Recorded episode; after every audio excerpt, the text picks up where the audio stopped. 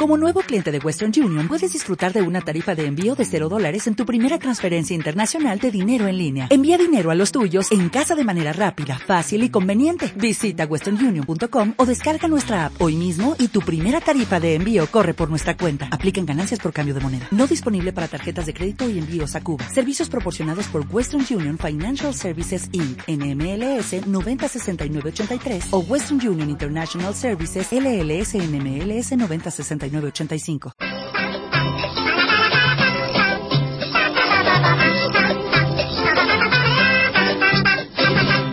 Mi padre dice que en Hello Freaky Podcast se aprende mucho de cine. Yo tengo una libreta en la que valoro las películas según en las que me duermo y en las que no. También me ha dicho que solo se habla de las mejores series de cada temporada.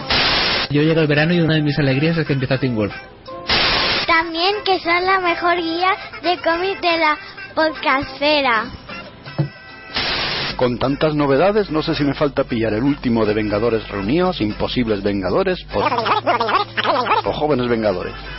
Va, me los compro todos otra vez y ya está. Y trae los videojuegos con mejores gráficos, mejores historias y mejores personajes.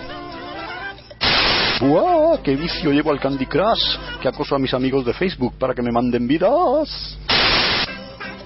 Y por todo esto, de mayor, yo también quiero escuchar Hello Freaky. Hello Freaky, creando eruditos populares desde su más tierna infancia.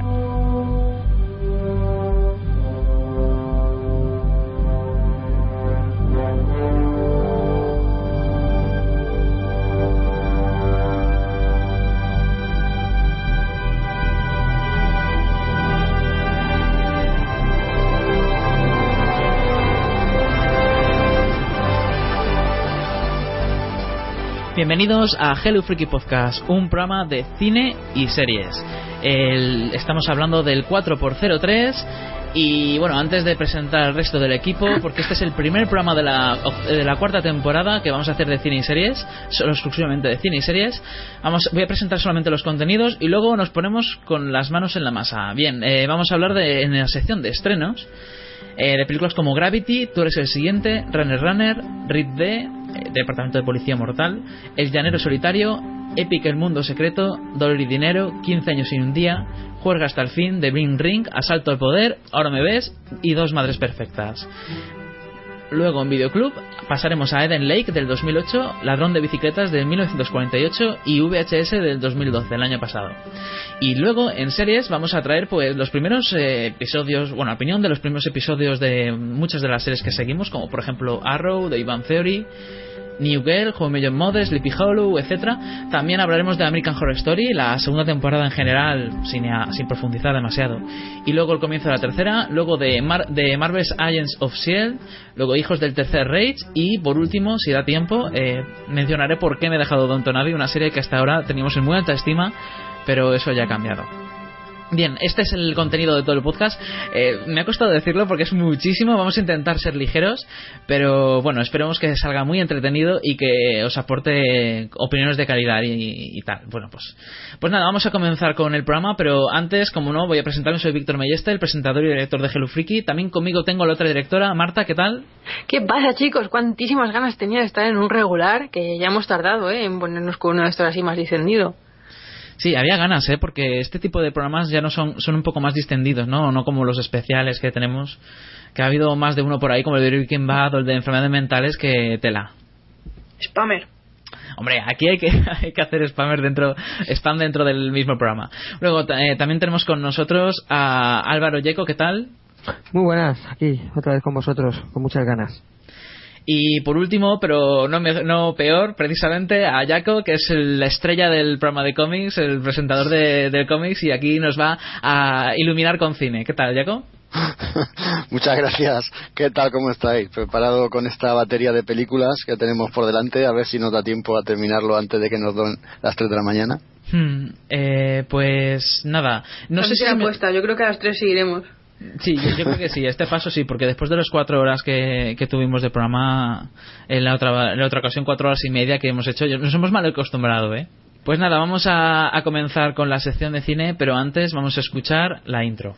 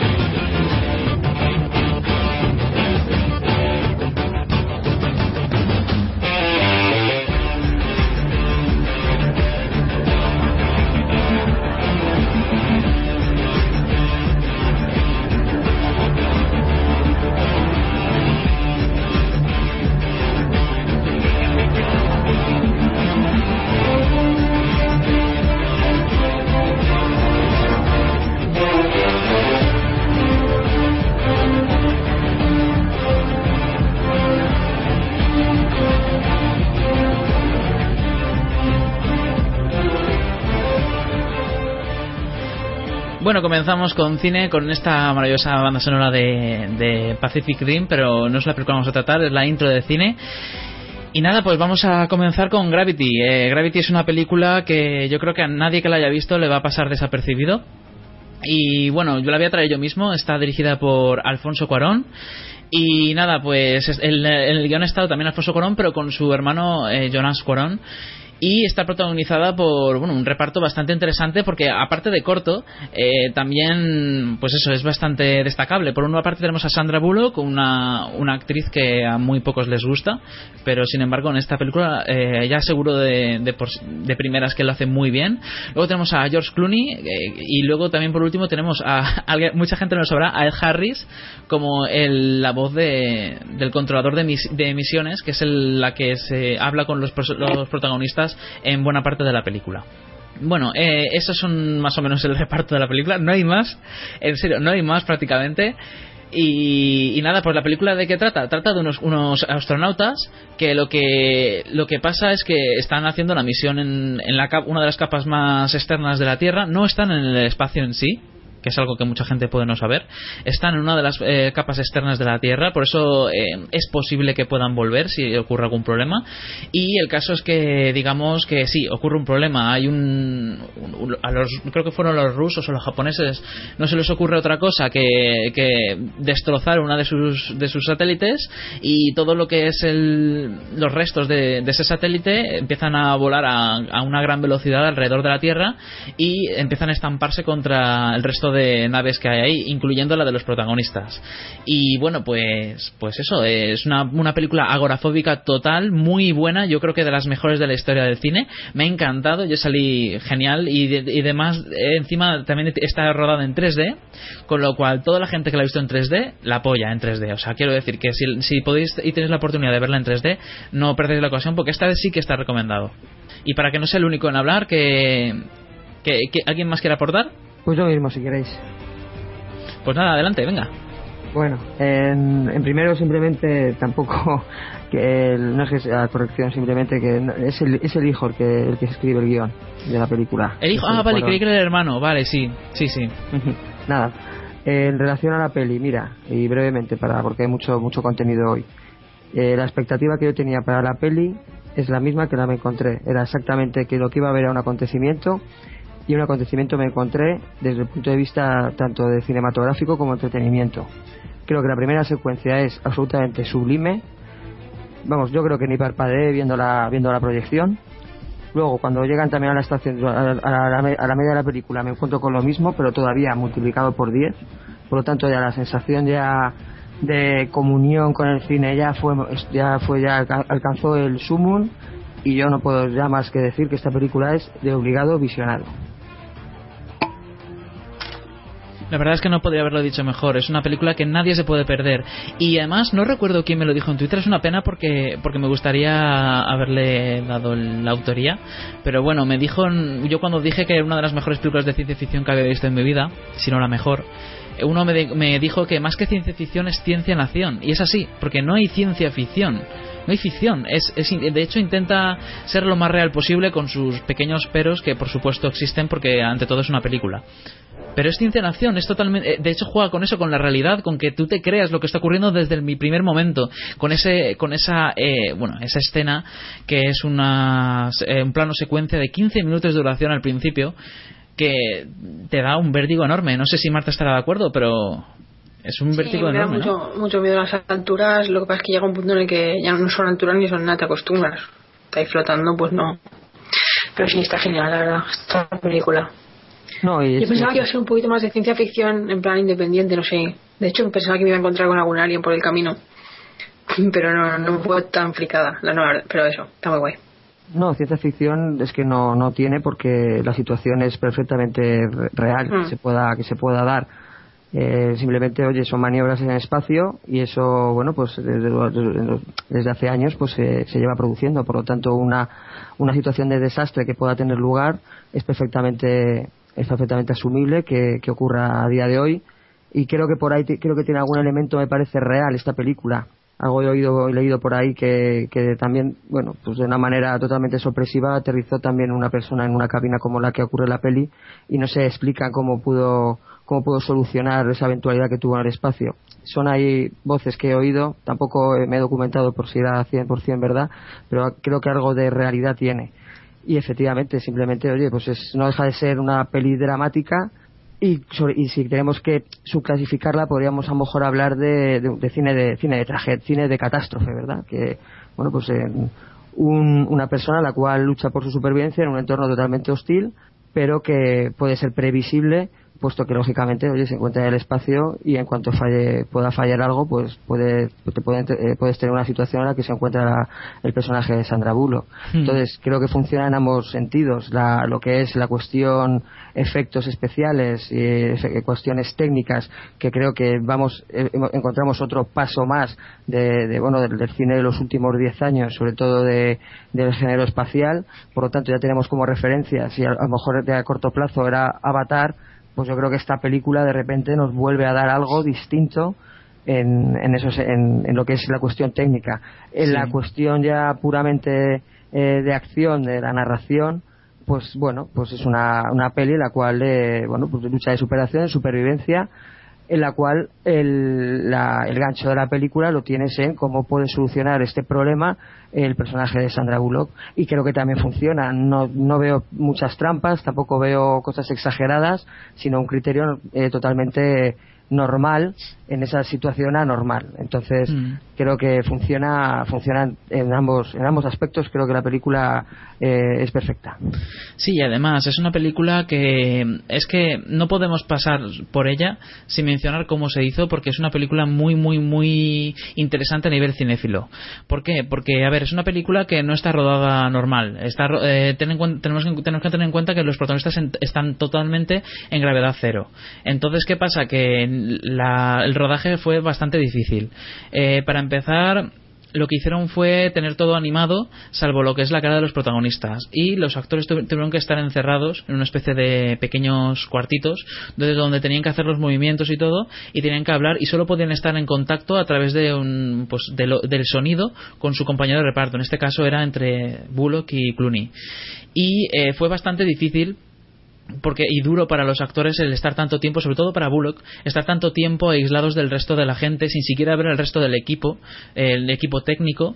Y bueno, y por ejemplo, para hacer reales todo el tema de la gravedad cero, eh, se tuvieron se tuvieron que preparar pues bastante el tema de cómo se movería- moverían en una gravedad cero más o menos, aunque tuvieron algunos fallitos como por ejemplo que el pelo de la protagonista siempre está caído hacia abajo para que parezca siempre pues algunos se ríen como como si estuviera siempre guapa cuando en realidad escuchan explosiones en el espacio, que eso no sé si es porque lo escuchamos nosotros porque porque nos lo ponen en plan para que nos aburramos Claro. o ellos también lo escuchan, es que no sé. No, no, no, se no deberían escucharse, también se escuchan, sí. Ah. Hay algunos fallitos, pero a ver, es una película, hay que, hay que entenderlo. Y bueno, también por otra parte, mencionar que esta película eh, estuvo a punto de no salir adelante.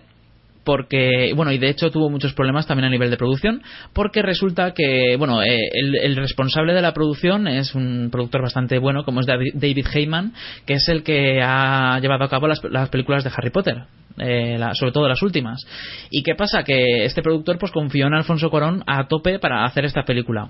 ¿Qué pasa? Que Alfonso Cuarón eh, quería hacer est- eh, eh, como la película tal y como la estamos viendo ahora mismo, totalmente real y con el contenido justo de acción. Sin embargo, eh, desde las productoras les muchísimo el hecho de que no hubiera la acción suficiente y que llegara a aburrir a, lo- a la gente.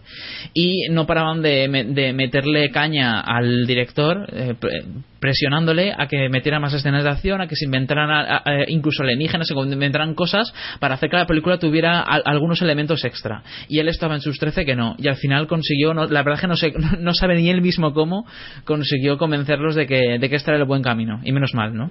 Sí, lo que lo que hemos dicho al principio, que, que al final lo que te encuentras es con una, una película una película de ficción, pero en una en un ambiente real Sí. y por lo tanto eh, eliminados esas, esos elementos externos de pura ciencia ficción, pues la película, yo por lo menos en mi opinión, al mostrar esa realidad, la engrandece.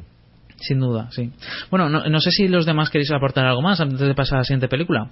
Yo lamento si voy un poco rápido, pero, pero vosotros no, no temáis de meter baza, ¿eh? De, incluso si no estáis de acuerdo, meternos caña. Yo, yo es que simplemente no la he visto. Soy de los que aún no ha ido a verla. Me habéis hipeado bastante. El próximo jueves iré y quería preguntaros, no sé si cómo la habéis visto, si en 2D o en 3D, y cómo recomendáis ver esta película. 3D, pero vamos, Sí. de, de piñón, Sí. o sea, de piñón fijo. Sí, Vale. de hecho, yo, no- nosotros lo hemos visto en 2D y nos arrepentimos bastante.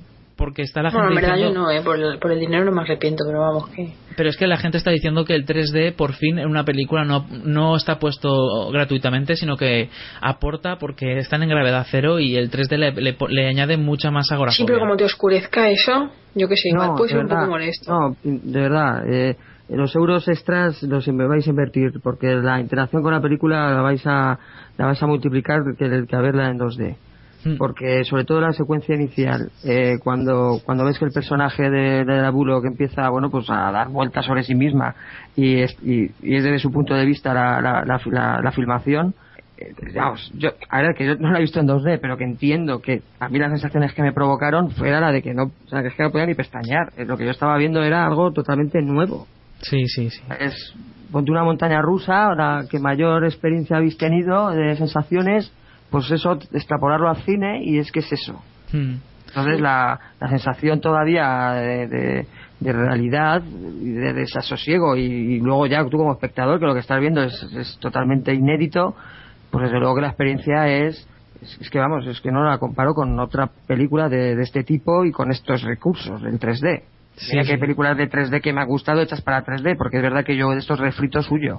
Yo estas pelis de, eh, bueno, pues eh, rodadas de, de- de la manera normal, y luego te meten el 3D, pues, pues no, es que paso totalmente, pero... Sí. Pero oye, si vamos a, en plan, Avatar, Prometheus, pues y luego pues es esta. Quiero decir que, que estas sí que son películas hechas de 3D ad hoc. Es decir, que vamos a ver para esto y yo voy a ver esto porque es en 3D y, y, se, ha, y se ha realizado para que se vea en 3D. Sí, sin duda. Entonces, desde luego que entiendo que, que sí. Y es más, yo en esta semana seguramente voy a volverla a ver y la voy a ver en 3D otra vez. Sí, y no es el primero eh, que me lo ha dicho.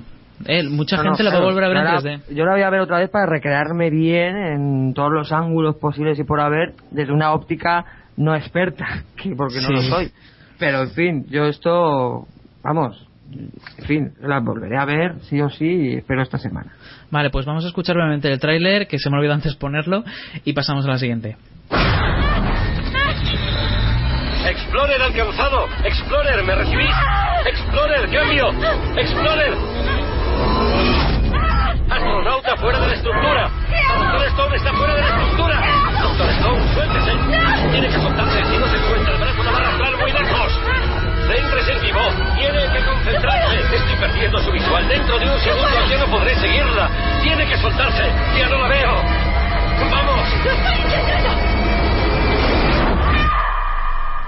Houston, he perdido visual de la Doctora Stone. Houston, he perdido visual de la Doctora Stone. Sí, sí, sí, le recibo. Me he soltado. Deme su posición. No, no lo sé, no lo sé, estoy girando. Informe no de su no posición. puedo. El GPS no funciona. No, no funciona. Ah, Deme una ah, visual. No puedo, nada, no veo nada. Tiene visual. Bueno, eh, ya vemos en la, en la voz de la protagonista la desesperación que transmite la película. Eh, yo voy a lanzar una cosa. Bueno, aparte de la, del simple, simple detalle que se me olvidó antes mencionar, que Robert Downey Jr. podía haber sido el personaje de George Clooney, de hecho lo rechazó y por eso se lo dieron a George Clooney. Yo sinceramente prefiero a George Clooney de, ca- de calle. Sí, que tiene carisma, eso que hace así que tiene así como un humor muy ácido y tal, le pega muchísimo a ese personaje, está genial. Sí. Y bueno, eh, yo voy a lanzar la siguiente pregunta. La mejor película del año, una de las mejores películas de la historia, ¿qué opináis? De la historia no flipes tanto, del año sí. Tampoco es muy difícil que sea la mejor del año, pero pero que no, que está muy bien, que se lo merece. Hmm, ¿El resto? A ver, eh, hombre, las, las de la historia no. Del género, yo, de este género entiendo que sí, más que que ya hemos hablado que, que, no, es, no es una peli de ficción, pero lo que es del estilo de catástrofes, acción barra catástrofes, con el tema dramático, pues puede ser que sí, también teniendo en cuenta que yo este- este año de estrenos tampoco he visto muchos. Entonces, hombre, no sé el tiempo como el que tal envejecerá para calificarla ya como de las más grandes, pero lo que es a lo, lo que es a día de hoy en relación con el entretenimiento y con lo que a mí como espectador yo busco en el cine, desde luego que sí. Yo me he encontrado con la mejor película, o por lo menos con la, me- la película que mejor me lo he pasado este año. Entonces, Sí, en ese sí. sentido, yo entiendo que sí. Vale, bueno, eh, simplemente mencionar que lleva un 8,7 en IMDb con más de 50.000 votos. O sea, eso significa que, fuera de que sea la- de las mejores de la historia, está dentro de las mejor valoradas de toda la historia. Y estamos hablando de, mu- de miles y miles y miles de votos, ¿eh? Pero bueno, de hecho yo no apenas he oído ningún, ninguna opinión negativa, eh, prácticamente. Pues nada, vamos a, pasar a la siguiente película que se llama Tú eres el siguiente y vamos a escuchar el tráiler.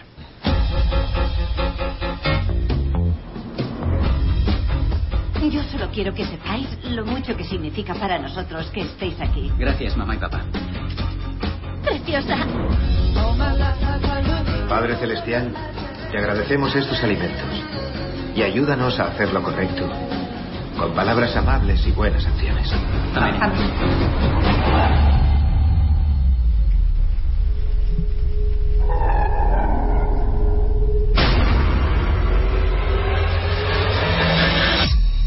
¿Qué es eso?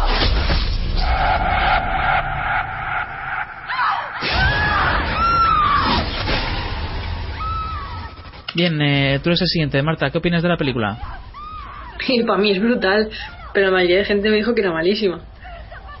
Sí, es que, es que vamos a ver, eh, la mayor parte de la gente sí que opina eso, sí, pero bueno, eh, hay otra gente que no, la verdad es que ha- aquí ha habido mucha disparidad de opiniones. Cuéntanos, Marta, sobre la película. A ver, nosotros fuimos con un hype que flipas porque un mogollón de portales y tal decían que era la mejor película de terror, no sé qué, de todos los tiempos, la más terrorífica.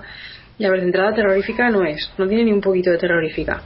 Y la mejor de todos los tiempos ni en broma, ¿sabes? Lo que pasa es que, bueno, pues hay gente que o cobra por las opiniones que pone o, no sé, o simplemente copia lo que pone en todas partes. Pero tiene un punto original, tiene una tensión. Primero voy a explicar un poco de qué va. Trata de una familia que tiene una reunión familiar en plan en una supermansión ahí, todos se llevan bien, hermanos, parejas de los hermanos, los padres, no sé qué. De estas familias que te dan angustia, pues de esas. Ahí encima súper burgueses y, y- con pasta súper perfectos y eso. Y entonces de repente llegan unos tíos con unas ballestas y empiezan a dispararles flechas y a cargárselos a todos y piensas, ¡oh, cómo mola! O sea, tú imagínate, la típica reunión tuya con primos y tíos y eso, que te la pelan, que flipas, y llegan unos y los- se lo empiezan a, ca- a cargar a todos con ballestas. Buah, pues dice lo mejor del mundo. Y encima eres espectador y lo disfrutas. Pero aparte de eso, la película no tiene nada, porque encima está hecha, está hecha, está hecha de humor. La gente decía, es que esto no, te- no te lo he puesto mal en serio. Y es en plan de, pues mira en Wikipedia que pone terror y comedia. Hmm. Es que es comedia. Claro, es que es comedia, ¿no? Es, es algo estilo Scream, pero sin ser tan a lo, a lo bestia, ¿no? Sí, eso, exactamente. Con ese puntillo así de humor negro. Sí, a ver, nos tenemos que poner en la situación de que de una familia a la que atacan que flipas, da la casualidad de que una de las, de, la- de las protagonistas es una, bueno, experta en supervivencia que flipas y puede hacerles frente. Es que eso parece una película, yo qué sé, es, es para partirte el culo de lo, y de bueno, lo cutre que es encima en eso que salen los postes de que son unos tíos ahí con cabezas de animales y que te dicen en plan de ahora los cazadores son los animales que van a cazar a los humanos, no sé qué. Pues ya ahí me, espera- me esperaba algún tipo de explicación filosófica o algo, en plan de, yo qué sé, que era, era por algo, unos cazadores o algo, no lo sé. Alguna movida. Y luego no tiene nada que ver. Y las caretas de animales, que es porque estaban de oferta en los chinos o algo. Sí. No, no tiene ninguna explicación eso. No tiene ningún- esperaba algún tipo de explicación retorcida o algo que es lo que la hiciera una buena película de terror y luego esa explicación más típica que te puedas echar a la cara. O sea, no tienen nada. Pero yo qué sé, es disfrutable. Mm, No, se le puede sacar el, el entretenimiento, pero sales de la película con cierta sensación de haber sido estafado si vas con la pretensión de que es una película de terror. Y esa es la putada, que la gente empezó a hipear con, con que es una la mejor película de terror de todo el año, no sé qué, y te quedas Sí, cuando sales de la película en plan de... Vamos, por favor. Bueno, a lo mejor de todo el año sí porque no han hecho ninguna decente. Ya, pero yo qué sé, es que ni aún así, es que la película No. es mala de cojones, o sea... Que, eh, no- tampoco te pases con la película. Es, ma- poco. es mala de narices, pero de narices, ¿eh? Pero de- imagínate a tu primo segundo que te la veas con una flecha atravesándole la cabeza. Y piensa, ya se acabó la comida familiar que era un coñazo. Hombre, la verdad es que sí, en ese, sen- en ese sentido estás deseando que acabe la comida cuanto antes. Hombre, Y yo hoy- creo que hay otras formas de poner fin a esas comidas, ¿no? Sí, no sí, puede sí. que ser tan drásticos. Exacto. Todos. y bueno, pues nada, hablando ya de tú eres el siguiente, la película esta, pues yo qué sé, decir que la película fue, fue galardonada como en el Fantastic Fest como la mejor película de terror. Y, de- y también fue galardonada con director, guion y actriz y todo. Y la, y la gente, pues eso, no sé. A mí me parece que es una película un poco decepcionante. Pero bueno, no Sí, sé. de todas maneras, si algo hay que decir bueno de ella es que se mete en, en lo que toca cuanto antes. O sea, cuando llevas ya 5 o 10 minutos de película, ya está matando gente, ya está viendo carnicería a saco. Y la película dura hora y media y no más. O sea, dura lo que tiene que durar, no ofrece más, no se te hace pesado, no te aburres. O sea que algo, algo tiene que tener, ¿no? Sí, oye, que, que mola, yo qué sé. Es, yo creo que es una crítica también a la burguesía. En plan de. Empiezan, empiezan a cargarse a mogollón de pijos de forma súper absurda. Y es que mola. Mía. Bueno, eh, decir como detalle que podéis leer en Hello Freaky la crítica de Marta de Tú eres el siguiente, igual que podéis leer la de Héctor Pintado sobre Gravity. Que, es bueno mencionar que pueden leer la crítica en sí de- en, la, en la web. Spam. Que deja de decirme spam, que yo tengo que. Este es el, el podcast de Hello Freaky, ¿no? Pues ya está. bueno, pues nada, eh, pues pasamos a la siguiente, ¿no, Marta? Porque no hay mucho más que contar. Sí, si nadie más la ha visto y nadie más me quiere decir, ¿pero qué dices, loca? Era malísima, que es lo que me dijo todo el mundo. Sí. Pues ya está. Menos Vale, mal que no no. está Rubén, porque si no, Sí, me no- estaría dando para el pelo ahora mismo. Exacto. Bueno, bueno, yo pues no la he visto, no la he visto. Nada, pues pasamos a la siguiente, Runner Runner, o como bien dice Álvaro en el guion cuando lo escribió, Mierder Mierder o algo así. Vamos a escuchar el tráiler. Quiero que sea un orgullo para esta universidad. Usted tiene un verdadero don. Pero los estudios deben pagarse. No cumplo los requisitos para una beca. Tengo que pagar 60 de los grandes la semana próxima. Eso sí dejo de comer. Bienvenido al mundo real, señor First. ¿Tu plan es apostar para pagarte la matrícula? Debe de ser muy agradable tener los estudios pagados. Creo que te han timado. Esto está fuera de toda regla. Ivan Block sigue operando en una importante web de póker online desde Costa Rica. ¿Estás a punto de volar a un país que no conoces a buscar respuestas? ¿Te das cuenta de que es una locura? Runner Runner. Álvaro, cuéntanos. Bueno, yo, yo públicamente denuncio aquí que he sufrido un moving podcastero. Muy bien, Todo el catálogo que me ofrecen aquí me tengo, que- me, tienen que, me tengo que quedar con esta porque ya estaban todas pilladas. Pero, pero, Que la dirección, queja oficial y formal a la dirección de Hello Freaky Podcast. pero, pero esto que yo, yo te escolar. Yo te. Eh, Esa película me han contado que es digna de parecer los todas racis. pilladas y digo, bueno, vamos a ver esta que la tenía ahí a primera como titular dentro de, de estas, de estas páginas web que últimamente eh, recurrimos bastante, ¿verdad? En fin, bueno, ahora en serio, vamos a ver. La peli esta, mira, así eh, del aspecto, digamos, artístico, ¿no? Ben Affleck, Justin Timberlake y Gemma Arterton. Bueno, esto es lo que hace Hollywood muchas veces, ¿no? Que te cogen grandes películas, ¿no? Buenos guiones, te la meten en su maquinita de vamos a hacer aquí refritos, ¿no? Vamos a hacer aquí experimentos o por lo menos fusilamos guiones para hacer algo que suene distinto, pero que en el fondo es lo mismo, exactamente lo mismo. Bueno, pues aquí que tienes, joven promesa que se pone en contacto con el típico poderoso o por lo menos que dirige un chiringuito de dinero al que le exprime con cual caballo blanco de carreras para luego dejarle la estacada. Qué película más novedosa, ¿verdad? Una, un guion original. Bueno, eso tiene un pase, porque hay pelis que por lo menos, aunque sean de esa temática ya bastante utilizada, pero tienen algo. Pero es que esta no tiene nada.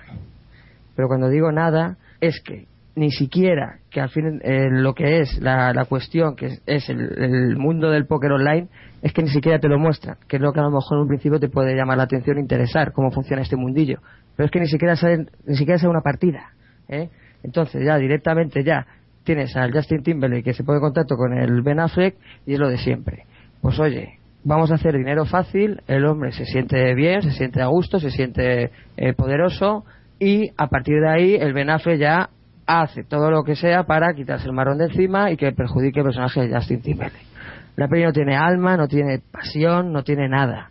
Ni siquiera hay planos, eh, no hay eh, alguna fotografía o proyección así vistosa de Costa Rica, que es donde se supone que suceden los hechos. Todo más es en interiores, apenas hay exteriores, primeros planos, como si estuvieran en, tres salas, eh, los nada, hay cuatro o cinco escenarios, no salen de los locales o de una mansión o de un barco. Bueno, en fin, en ese sentido es que no es que no destaco nada, porque si por lo menos me contaran cómo es este mundillo del, de las apuestas online o de las o de las partidas, cómo funcionan o, o, estos conglomerados que se dedican a ello, qué tipo de maniobras hacen poco para pillar al cliente y exprimirle, nada, es que ni siquiera es eso, es simplemente el, el día a día de- de esta persona con unas conversaciones totalmente absurdas, previsibles, luego, como no, el tema policial que se mete por medio, pero de una manera totalmente gratuita y sin, sin ningún tipo de, de finalidad clara. Entonces, la verdad es que no, no puedo, es que ni siquiera, porque digo, bueno, por lo menos destaco algo la cuestión del, del, del mundillo este online, pero es que tampoco, es que no, porque es al principio, pero de una manera además muy, muy, muy, muy frágil. La verdad es que no, no puedo, no- es que no puedo darla ni un, nada, ni un cuatro, es que no, no, no, no saco nada de esta película. Mira, lo mejor es que dura 90 minutos y que no me ha costado un duro verla. Eso es lo mejor de la película. Bueno, O sea, y los, eso es lo mejor. y los verdad. 30 millones de dólares de presupuesto, imagino que se habrá gastado en el reparto, ¿no? Y poco más. Claro, yo, tienes a lo mejor estos dos actores que, bueno, podemos discutir que sean malos o buenos.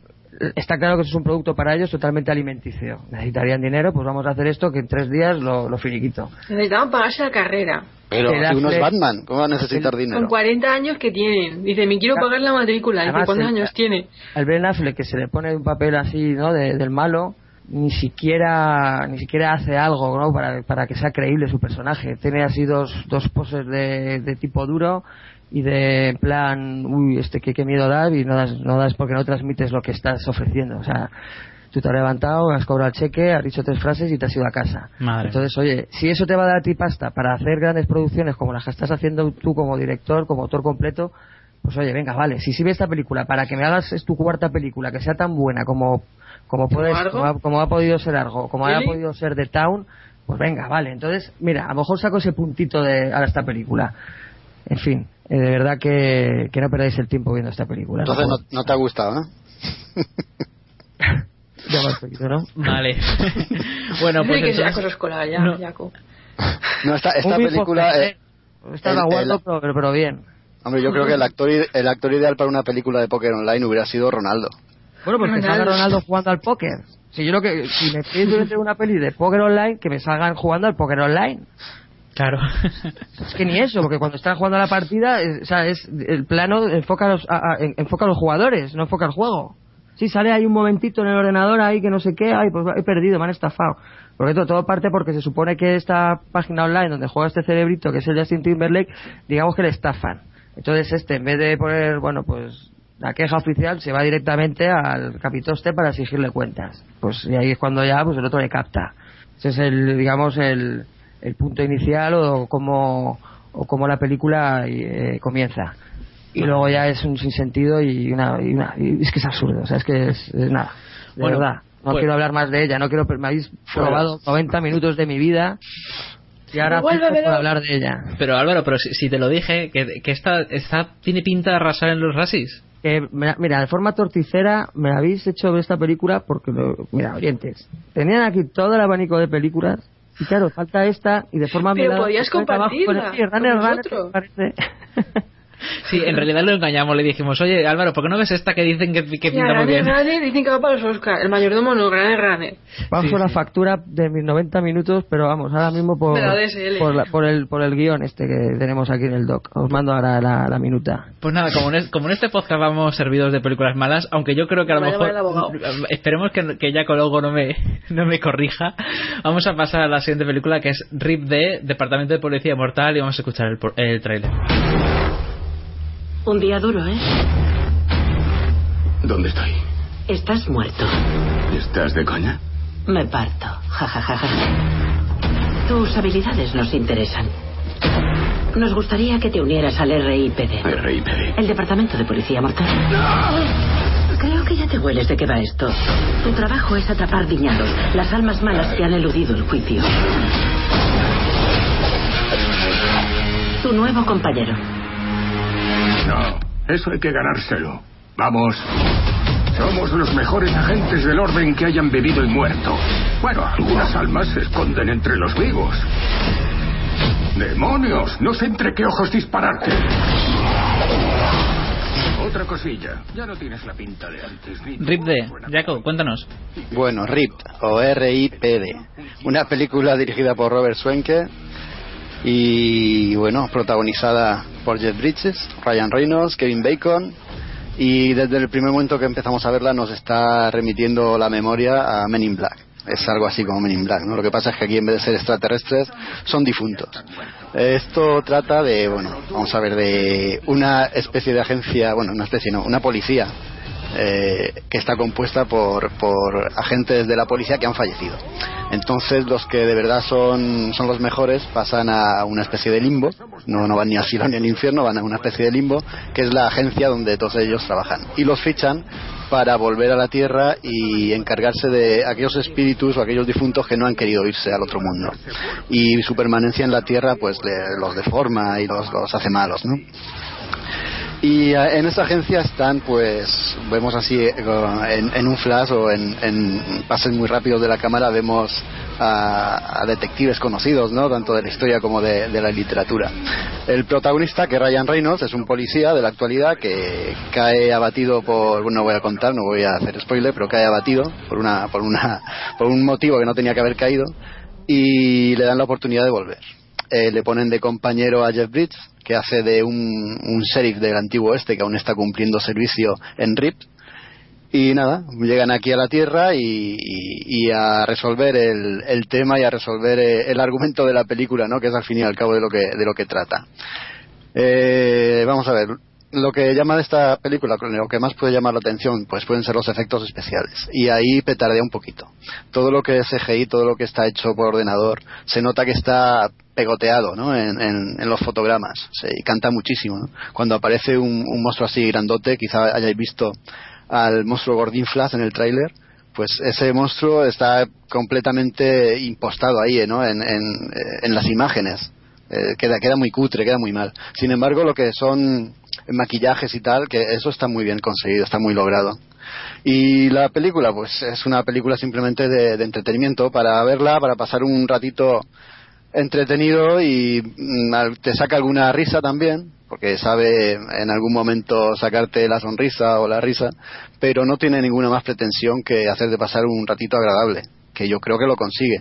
La película no es una gran película, no va a pasar a la historia del cine como puede ser Gravity, pero tampoco va a pasar a la historia del mal cine como puede ser esta de Runner Runner. Yo creo que intenta el director entretenernos en los 96 minutos que dura y creo que lo consigue. No, vosotros no sé si la habéis visto, si habéis oído alguna crítica, seguramente habéis oído alguna crítica negativa. Sí, todas son negativas. Y, y, la, ma- y la mayor parte de las valoraciones son negativas también. So- pues les doy la razón, pero si lo que queréis es pues, un ratito entretenido y dejaros el cerebro en casa, pues tampoco es mala opción. Vale. Eso sí, 8 euros no, o 9 euros o 10 euros que vale el cine, pues mejor ir el día del espectador o con un bono de descuento, Exacto. porque podéis lamentarlo. Vale, pues me lo voy a apuntar, ¿eh? Porque es que yo soy muy friki y si, y si tú dices que entretiene y no aburre como soberanamente, como puede pasar con Runner, pues esta a lo mejor la veo. Y, y todo. Sí, eh, sí, entretiene. Hombre, también ten en cuenta que te va a recordar muchas veces a Men in Black. Pero vamos, eso es inevitable. Quitando esas dos cositas, ¿no? Eh, pues sí puedes pasar un buen rato. Vale. Pues nada, oye, por, eh, por cierto, nos están comentando en Facebook Alfonso Molina sobre Gravity. Es una película espectacular en lo audiovisual, pero es un poco tostón en el tiempo de narración. Yo fui con mi mujer y ella se quedó un poco parada cuando salimos del cine, como preguntando, ¿ya está? Pues eso, por ahora ya está la gente comentando un poco sobre las películas que estamos comentando. Pues nada, no sé, pasamos a la siguiente entonces, Jaco. Porque yo, Sí, yo por mí, eh, poco más hay que comentar de esta, de lo que he dicho. Es que son películas de consumo rápido, te lo pasas bien. A lo mejor también es bueno ir con los colegas y unas cuantas cervezas. Y ya está. Hombre. O tomártelas en casa con unas cuantas cervezas, pero te- como dice Frickman, con unas cuantas cervezas, ese tipo de cosas se alegran bastante, ¿no? Sí, la verdad que sí. Yo la quería ver, es verdad. A mí es que Ryan Reynolds me mola mucho. Aunque la gente diga que no y tal, vale, pues a mí me mola Ryan Reynolds y Ben Affleck como actores, a la plasca. Toma Ben Affleck ahí. Toma ya. bueno, pues nada, vamos a pasar a la siguiente. Me voy a cambiar de Twitter, luego os lo digo en privado, ¿vale? Porque Sí, sí, porque si no. Vamos a pasar a El Llanero Solitario y vamos a escuchar el trailer.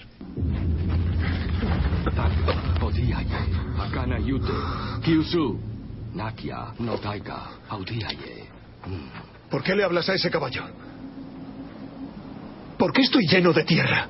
Te enterré. ¿Y por qué estoy vivo?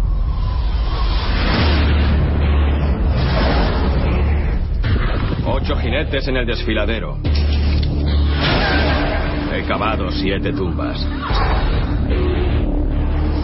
Caballo dice que eres espíritu errante. Hombre que ha estado al otro lado y ha vuelto. Hombre que no puede matarse en combate. Algo malo pasa a ese caballo.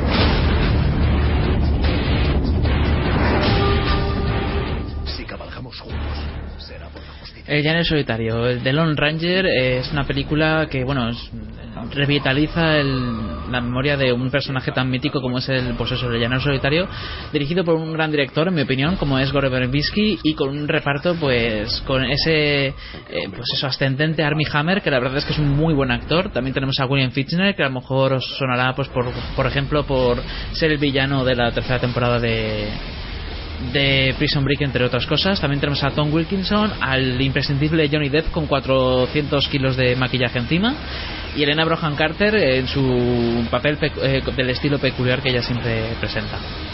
Una película que nos cuenta la historia de un, pues eso, un abogado que recién licenciado que vuelve a su lugar de origen y se encuentra pues un como como cuando era el niño pues eh, el típico pueblo del oeste las típicas leyes del oeste del más fuerte es el que gana y eh, digamos que después de una serie de, ataques que acaban con la vida con sus, de sus compañeros y de su creo que era de su hermano entonces él se ve obligado a bueno lo dan por muerto y le encuentra el, el indio este el, el tonto aunque aquí lo han, lo han traducido como toro y le ayuda a vengarse y a acabar con todos esos que están están pues eso están haciendo que, que toda la gente allí esté puteada por por todo tipo de pues eso de, robos y de y de cosas así.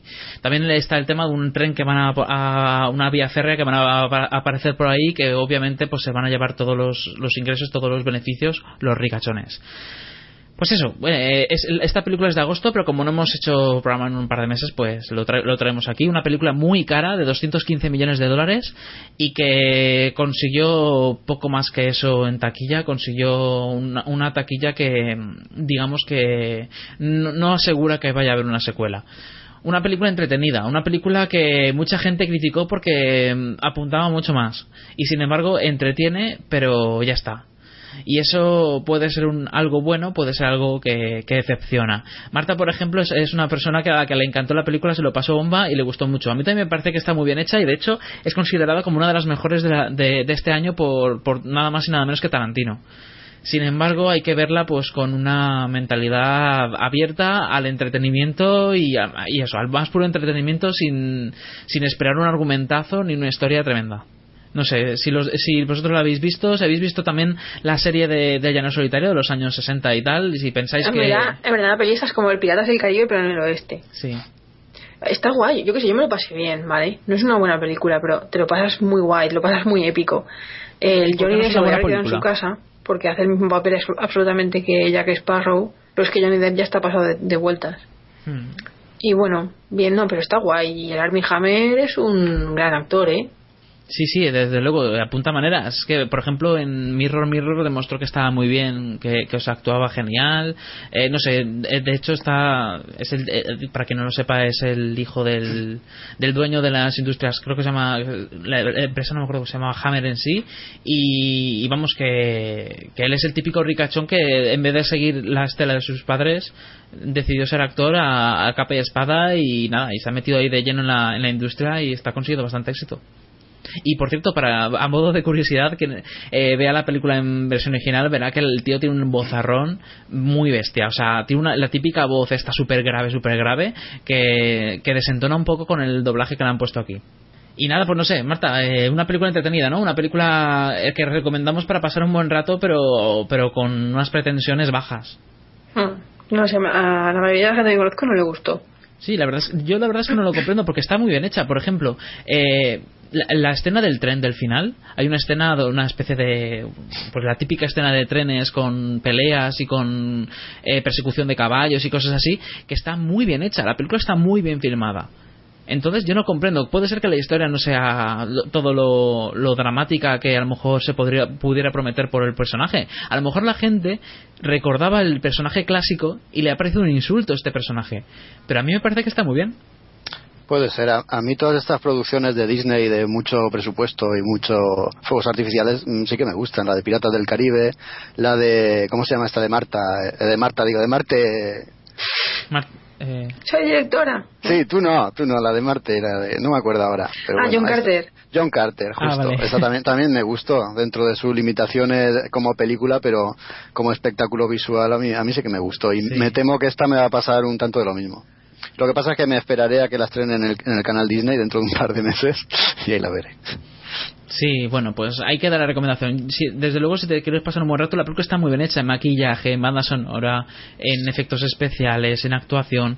El, lo único que me, cansa ya mucho es Johnny Depp, porque es, es el mismo haciendo con más maquillaje de diferente manera de otro personaje. Es como ver a Jack Sparrow con, con plumas. Bueno, con plumas también lo vemos en alguna película de Piratas de Caribe. Sí, es que y con prácticamente pluma tiene también.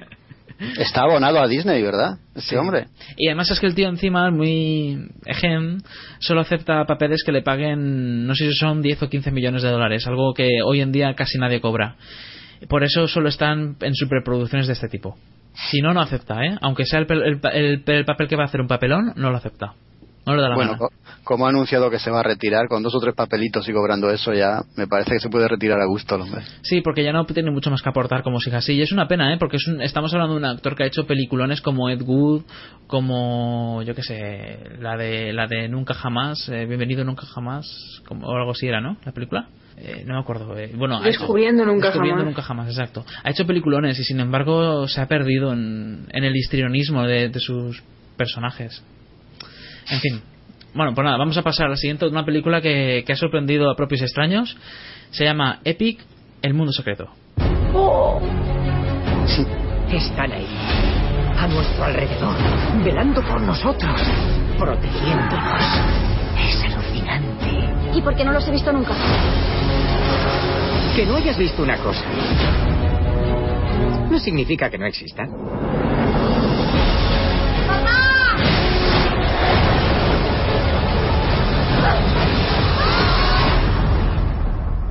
¿Qué pasa, pequeñuela? ¿Un caracol que habla? Escucha, soy una babosa. Aquí no hay concha, nena. ¿Quiénes sois? Somos los hombres hoja, protectores del bosque. No pertenezco a este mundo. ¿Qué pasa? ¿Has encogido? Sí. ¿Es cierto? Ha sido un día raro para todos. Estás aquí por algo. Nada es casual. Bueno, Marta, cuéntanos, porque esta película te gustó mucho, ¿no? Es súper cuca. Es como campanilla, con animalitos graciosos y, y no sé, es súper chula. bueno, pues cuéntanos eh, más sobre la película. ¿De qué A ver, pues trata de una niña que se ve que se muere su madre, entonces, bueno, una niña, una adolescente, entonces va a vivir a casa de su padre que está todo rayado, que es el típico inventor que va ahí con mogollón de, de aparatos y tal, porque tiene la obsesión de que quiere encontrar una especie de, pues como de ecosistema mágico de hadas que habitan en el bosque. Y la chavala se enfada porque dice, esto es lo que te costó el matrimonio y lo que hizo que ya no tuviéramos contacto, bla, bla, bla, bla. Entonces coge las maletas y, y tira irse de casa. Y en una de esas pasa una serie de acontecimientos en los que se ve envuelta en ese mundo de hadas porque encoge y, y bueno, y, y se ve envuelta en la guerra que ellos están librando contra los Bogans, que son los malos de la peli. Son como los hombres basura y tal, mientras que los buenos son como la naturaleza y todo eso. La peli es muy de apología a la naturaleza y a, y a la bondad y a la luz y a la oscuridad y todo eso. Pero yo qué sé, es que está contada de una forma tan mona y la animación es tan bonita que merece la pena. El final es, el final es lo único que falla, que es un poco gratuito. De hecho, yo pensé, esto va a acabar así y tal, y acabó de otra forma súper típica. Es que deberían de llamarme, tío, para preguntarme por los finales, en fin. Y, y nada, no, pero está muy bien, en serio. Venla todos. Sí, y sí. esto no es podcast bullying de este. No, no, no es una, una invitación a traición a que sufráis. pues nada, sí, la película está dirigida por Chris Wedge y cuenta con las voces... eh, Bueno, espérate, no cuento con las voces ahora mismo por nada. bueno, el caso es que es una película animada que está bastante bien hecha, ¿no, Marta? Es una, una película de la, la típica que, que nos trae a la naturaleza en todo momento. Sí, la animación es súper buena. La animación es súper buena, es el mismo estudio que los de Ice Age y está muy bien la animación, la verdad. Es la animación que se lleva ahora mismo, la de 3D y tal, que es casi toda parecida, pero, pero está bastante lograda y es bonita, bonita. Yo, yo soy uno de los propios y extraños que se sorprendió. Fui a verla y me esperaba, pues eso, Arthur y, y- y los Minimoys y alguna cosita de estas. Y aunque la película es eso, al fin y al cabo recrea el, el, el cuento, ¿no? Tanto de Arthur y los Minimoys como algún otro que, que también lo toca. Lo que pasa es que para mí lo supera, ¿no? Porque no es tan ñoña o tan infantil como esas, ni tan pausada como Arrietty, la, la película de Mm. Bueno, Ariete también es súper bonita, súper mona. Lo Sí, pero- que es del tipo japonés. Claro, esta tiene mucha acción, tiene eh, momentos muy muy chulos, muy bonitos, muy no sé, eh, está muy bien pensada, está muy bien currada y en el aspecto en el aspecto estético es, es soberbia. A mí es una de las cosas que más me alucinó, lo bien hecha que estaba la película. Era ha, ha sido otra de las sorpresas, ¿no? de- del año, por lo menos para mí. Sí, es una, una película que yo recomiendo bastante porque yo también la fui a ver sin siquiera quedarme con de qué trataba, porque el argumento era muy típico, ¿no? Y sin embargo luego los personajes se ganan tu cariño, la historia no está nada mal, es una reivindicación de la naturaleza y del bien contra el mal, una historia épica que sin embargo podría parecer típica y no lo es porque, no sé, eh, la, la forma de contártelo es entretenida, engancha, eh, yo creo que a los más pequeños les tiene que encantar. No sé si a tu hija le gustó, Sí, sí, le gustó mucho, le gustó mucho la película. Para ella también fue una sorpresa. Y es que en eso contribuye, también habéis dicho, los personajes, ¿no? Lo bien trabajados que están, pero es que absolutamente todos. Incluso sale uno eh, que es el guardián de las palabras, o algo así, o de gu- guardaba los textos escritos. Sale Ah, ya. sí, el- la babosa esta Claro, gigante. sal- sale bastante avanzada la película y Mm. también tiene un, un peso un peso especial en, en el argumento y también no sé, está, está muy bien hecho y muy bien muy bien currado la verdad es que a, a nosotros nos gustó muchísimo y la música de Danny Elfman es también una alucina ¿eh? Sí, sí. Sí, la- además se nota, ¿no? Ese, ese toque que tiene siempre Danny Elfman eh, de una película, una música muy que, que consigue incluso el, el protagonismo de la misma historia, ¿no? Que se Sí. nota bastante. Y nada, pues en cuanto a las bromas, que suele mucha gente le puede echar para atrás en este tipo de bromas si no estás acostumbrado al cine de animación, pues más infantil o más. Eso, pues las las bromas, la verdad es que hacen gracia, está bastante bien, no sé, es- no aburre en ningún momento. Los personajes tampoco tienen personajes bastante variopintos y de estos que se te quedan en la memoria. No sé, ese es- yo creo que es de esas típicas películas que luego guardas con cariño en la memoria. Sí, yo, yo creo que eso lo comenté por ahí, por, por el Facebook de, de Hello Freaky. Lo de los personajes estos que están puestos para hacer las típicas gra graciojetas, ¿eh? que no, es, eh, no, no parecen el efecto Minions, no están constantemente ahí dando, dando vara y haciendo gracia, que al final ya terminan cansando.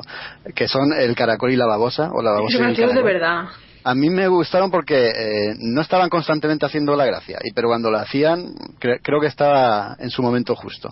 Quizá sea una apreciación personal, pero yo creo que, estaba bien hecha. Vale, pues sí, la verdad es una, un- una buena recomendación para los más pequeños. Y nada, si queréis saber más sobre la película, podéis leer la crítica de Héctor Pintado en la web, que, que ahí también profundizamos más en ella. En una película que la verdad es que yo creo que ya, ya ha confirmado secuela, porque ha tenido bastante éxito, el boca a boca ha funcionado muy bien. Y es que se nota cuando una película es divertida, consigue lo que se propone y la gente sale pues con un buen sabor de boca. Pues nada, Oh. bueno, no sé si queréis aportar algo más. Eh, yo sobre el final en sí, sí, estoy de acuerdo con, con Marta con que, no sé, me, me pareció como que como que era demasiado típico. Deberían haberse apostado por algo diferente. Ah, es que si me dejaras spoilear. Bueno, es que... Es que no, Bueno. no porque la gente escuchará este podcast queriendo saber si la, la pueden ver o no. Mejor no. Más movie, Marta.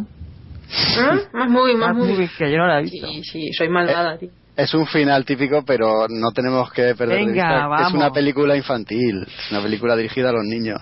Sí, sí. Por otra Queremos contarte el final de todas las películas para que tengas que terminar viendo cosas como Runner Runner. Exacto, lo vais a conseguir. Vale. Bueno, pues nada, vamos a pasar a la siguiente película. Una película que nos va a traer Jaco. Se llama Dolor y Dinero. ¡Estoy cañón! ¡Estoy bueno! ¡No! ¡No!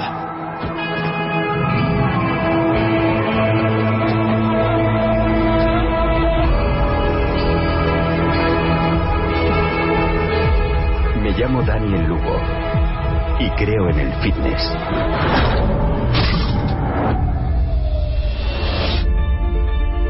Todo esto empezó porque era hora de esforzarme más. Eso es, así. Si no hacía algo, me esperaban otros 40 años trabajando en chándal. Señor Durval, ¿está tomando usted esteroides? Creo que me sientan mal. No se preocupe, es nuestra especialidad, magia del pene. Me he hecho a mí mismo. He ganado mucha pasta. Pues deberías gastarte un poco en ensaladas. ¿Sabes quién inventó la ensalada? Jaco, cuéntanos. eh, ¿Es una Vale. película que recomiendas? Dolor y Dinero, de Michael Bay. claro que la recomiendo. Eh, a mí Michael Bay no me hace especial ilusión ni gracia ¿no? ver sus películas, pero mira, esta me llamaba, me llamaba mucho la atención eh, de lo que trataba y vamos, he dado de, de lleno, ¿no? Eh, en, en el pleno, he hecho un pleno. La verdad es que la película me gustó mucho, además de entretenerme, me resultó súper graciosa, porque me parecía que estaba viendo dos tontos muy tontos, pero con tres tíos súper cacha. La película está llena de, de sinsentidos, lo que pasa es que luego al final te cuentan que está basada en una historia real y tal, y te dan las, las versiones o, las indicaciones de que hay ciertas cosas que no te terminabas de creer, pero luego están efectivamente corroboradas con, con la realidad. ¿no? Vamos a contar un poquito, sin spoiler mucho, de qué va esto. Es eh, Mark Wahlberg, el actor que hace el papel de Daniel Lugo, que es un, un tío, como dice en el tráiler, enamorado de- fitness, de- del culturismo. El tío está así muy cachas, así como yo, ¿sabes? Así tremendo. Y él se dedica a, a entrenar a gente, pues esto en un, en un gimnasio. Lo que pasa es que va viendo cómo pasa su vida y está entrenando a perdedores, está entrenando a gente que, que bueno, que están ahí un tiempo, luego se van y él quiere algo más. Él tiene el ego muy subido, ves el cuerpo que tiene, dice que yo soy un semidios, yo tengo que vivir como los ricachones que viven aquí. Y se, se hace una pequeña banda con Dwayne Johnson, que hace de Paul Doyle, y Anthony Mackie, que hace de Adrián Durval. Con estos dos secuaces, otros dos tíos muy, muy cachas, de Dwayne Johnson no vamos a decir nada, ¿verdad? Con estos dos secuaces montan un plan para desvalijar completamente a uno de los tipos más ricos de pues de, de allí, de, la localidad donde viven, creo que Miami, no me acuerdo ahora, es, es, es uno de las, una de las partes más ricas ¿no? de, la- zona. Y bueno, eh, dan el golpe, lo dan de aquella manera, es un cúmulo de despropósitos, donde se van sucediendo las, las situaciones divertidas y, y a veces también crueles, y consiguen, por una carambola del destino, consiguen hacerse con, con, con el objetivo que tenían. Lo que pasa es que, claro, tiene que dar al traste, ¿no? Todo, todo lo que ellos han hecho. Eh, Eso, eso también lo vemos en el tráiler, ¿no? O, aparte es que la película empieza contándote lo que, que es el principio del fin para ellos. Pero esto yo creo que vale la pena verlo. Es una película de las que mm, sí vale la pena ir al cine a verla. Eh, es entretenida, es divertida. Los actores están realmente bien. Dwayne Johnson, aunque es un tío así gran, grandísimo y este tipo de actores no suelen dar la talla, yo creo que aquí sí que la da, porque también el papel está un poco pensado, ¿no? Para, para que la den. Y no sé, la película está realmente divertida. Hay que eh, también remarcar el papel de Ed Harris, que hace de investigador privado, que está tremendo también en su papel. Y la recomiendo, la recomiendo desde luego a todo el que le guste, ya no el cine de acción, pero sí, sí el cine de acción o el cine así de, de golpes, de, de robos, de tramas. Es, es a- además de divertida, entretenida y yo creo que no va, no va a disgustar a quien vaya queriendo ver una película, pues eso, que le pueda, que le pueda llenar. Sí, las buenas críticas que ha tenido, a mí por lo menos me han llamado, me han llamado la atención, yo quiero verla. Se llama, Dolor y Dinero se llama en inglés Pain and Gain, eh, ahí está el, juego de palabras. Y nada, es una película de 26 millones de presupuesto, que es poco para lo que puede ser una película de este tipo. Y sin embargo ya ha doblado más, más que duplicado el, el mismo presupuesto solo en Estados Unidos. O sea que es una película exitosa y, y es que el- eh, una vez más yo creo que el boca a boca funciona muchas veces en este sentido muy bien. Aparte Es- también de que Michael Bay es- tiene su legión de seguidores. Sí, aparte es una película, no, no es la típica de Michael Bay, no, no hay grandes explosiones, ni grandes persecuciones, ni, ni nada de esto. Sí que hay alguna explosión que otra, pero se nota que el dinero no se ha ido en efectos especiales ni en cosas extrañas. Y quería, quería traer un trocito de- del guion, una escena en la que Ed Dubois, que es el, el investigador privado, se pone pues eso, a, in- a investigar qué es lo que qué es lo que han hecho estos tíos para poder de- llevar pistas a la policía y que hagan una investigación seria, porque hasta el momento no lo habían podido hacer. Y eh, claro, se pone a investigarlos y ve que su modo de vida ha cambiado, de ser unos parias, bueno, unos parias, unos tíos que se gastan el poco dinero que ganan en tonterías, ve que están viviendo a cuerpo de rey. Y cuando va a investigar a la inmobiliaria en la que uno de ellos ha comprado una, un- una mansión de todo lujo, ¿no?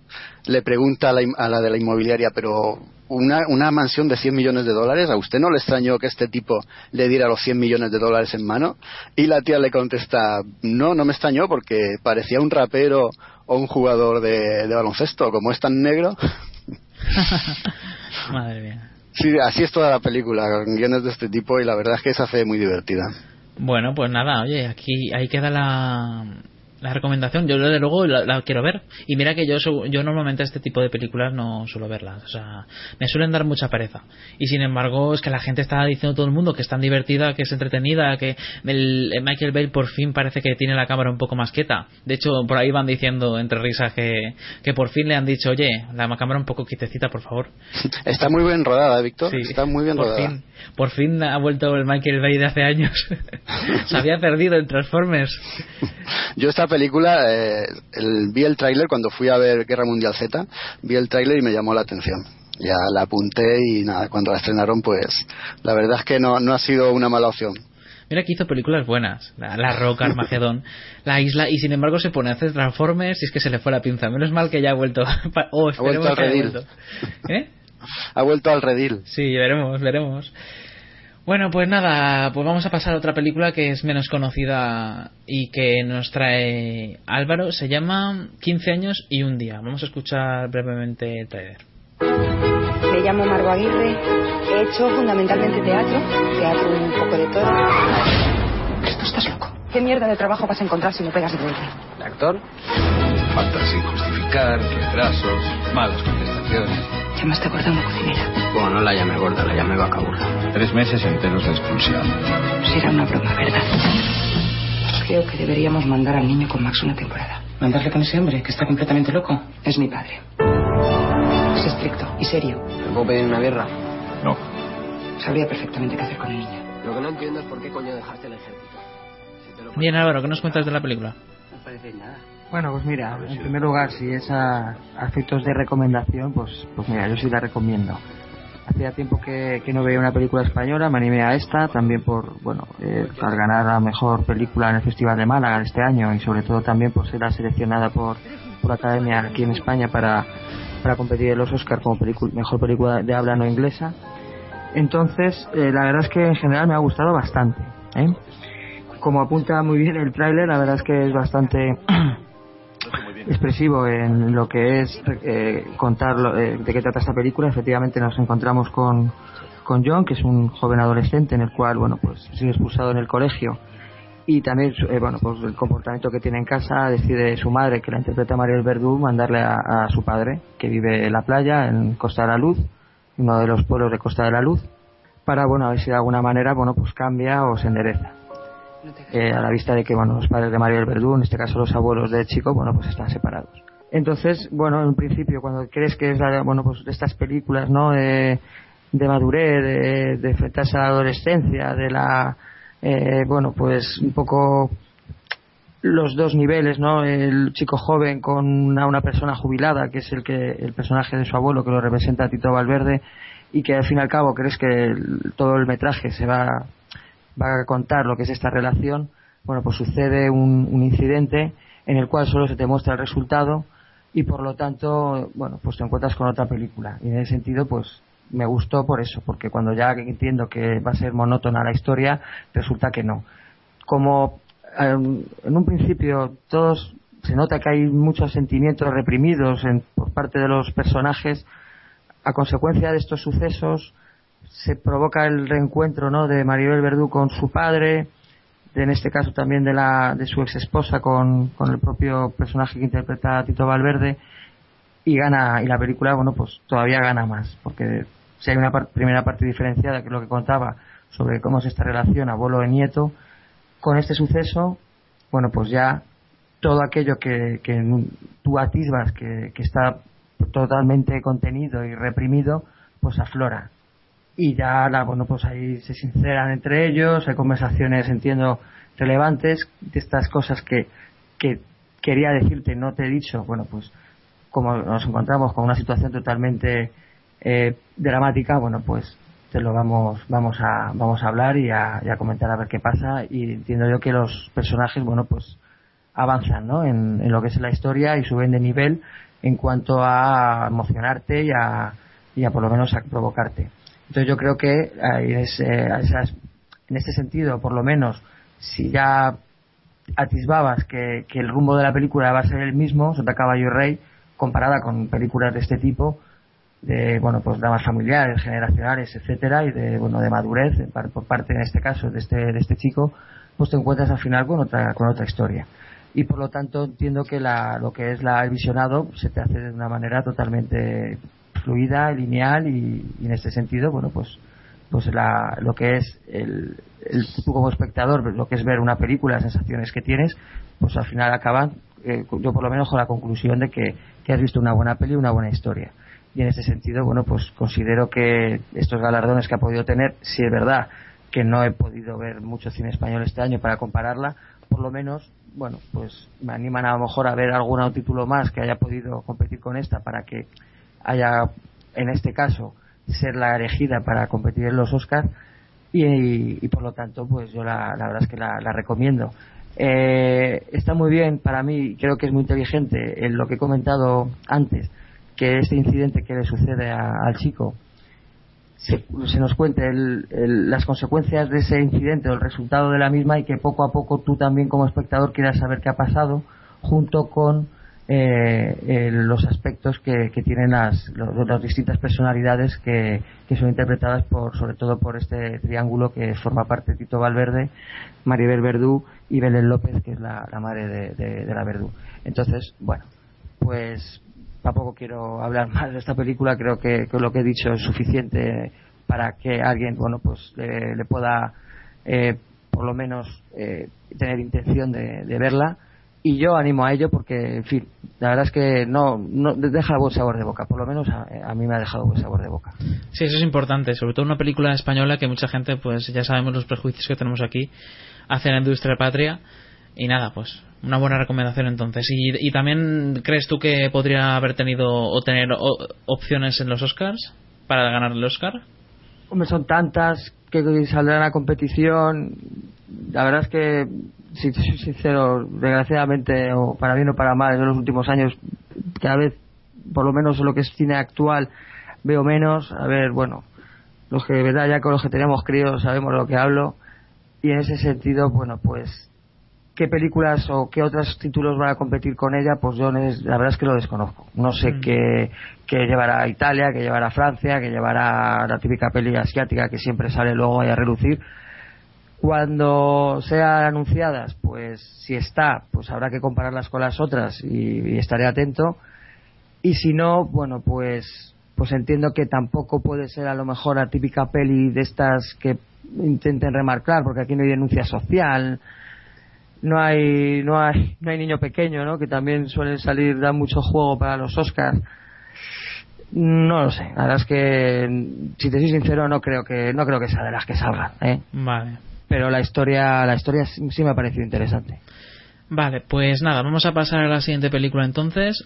Se llama Juerga hasta el fin o en inglés eh, se llama exactamente This is the End.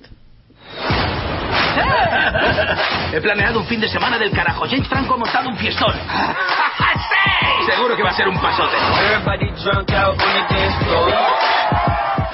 Es increíble que aún le sigan invitando. No me toques el culo, mamonazo. Se ha pasado de vueltas. Qué bueno está.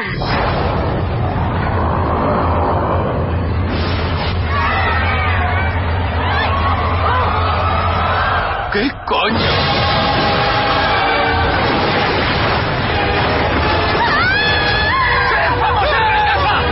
¡Muy tarde para ti! ¡Estás en el pozo! ¡Gavin! ¡Suéltame así! Autoridades recomiendan a la gente que permanezcan en sus casas.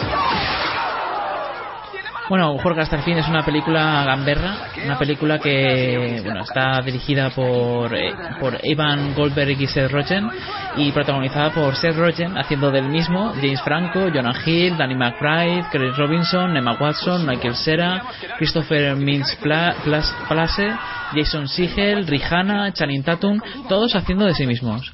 Eh, digamos que esta película plantea qué pasaría si el mundo se, se abocara en un apocalipsis, un apocalipsis porque, bueno, porque el mundo se va a acabar, porque por fin ha, ha ocurrido el Armagedón y nada, y, digamos que qué ocurriría en el mundo de las celebridades, cómo se tomaría todo eso, porque siempre ese, ese tipo de cosas se suele tomar desde el punto de vista de la gente de la calle, pero nunca nadie, o a menos que yo sepa, se le había ocurrido el, el tomar el punto de vista tan extravagante de pues eso de las de las, las famosos que, que en una de esas típicas fiestas que por ejemplo James Franco hace en su casa como es el caso pues nada pues cómo, cómo van sucediendo cómo van intentando sobrevivir a, esa, a ese apocalipsis una película que es divertida eh, hasta cierto punto porque en la primera mitad de la película como es una novedad pues digamos que que entretiene bastante, te ríes bastante, tiene gracias que están bien, cada personaje aporta lo suyo, obviamente la los actores hacen de sí mismos, pero con ciertas licencias y, y haciendo en todo momento de un personaje.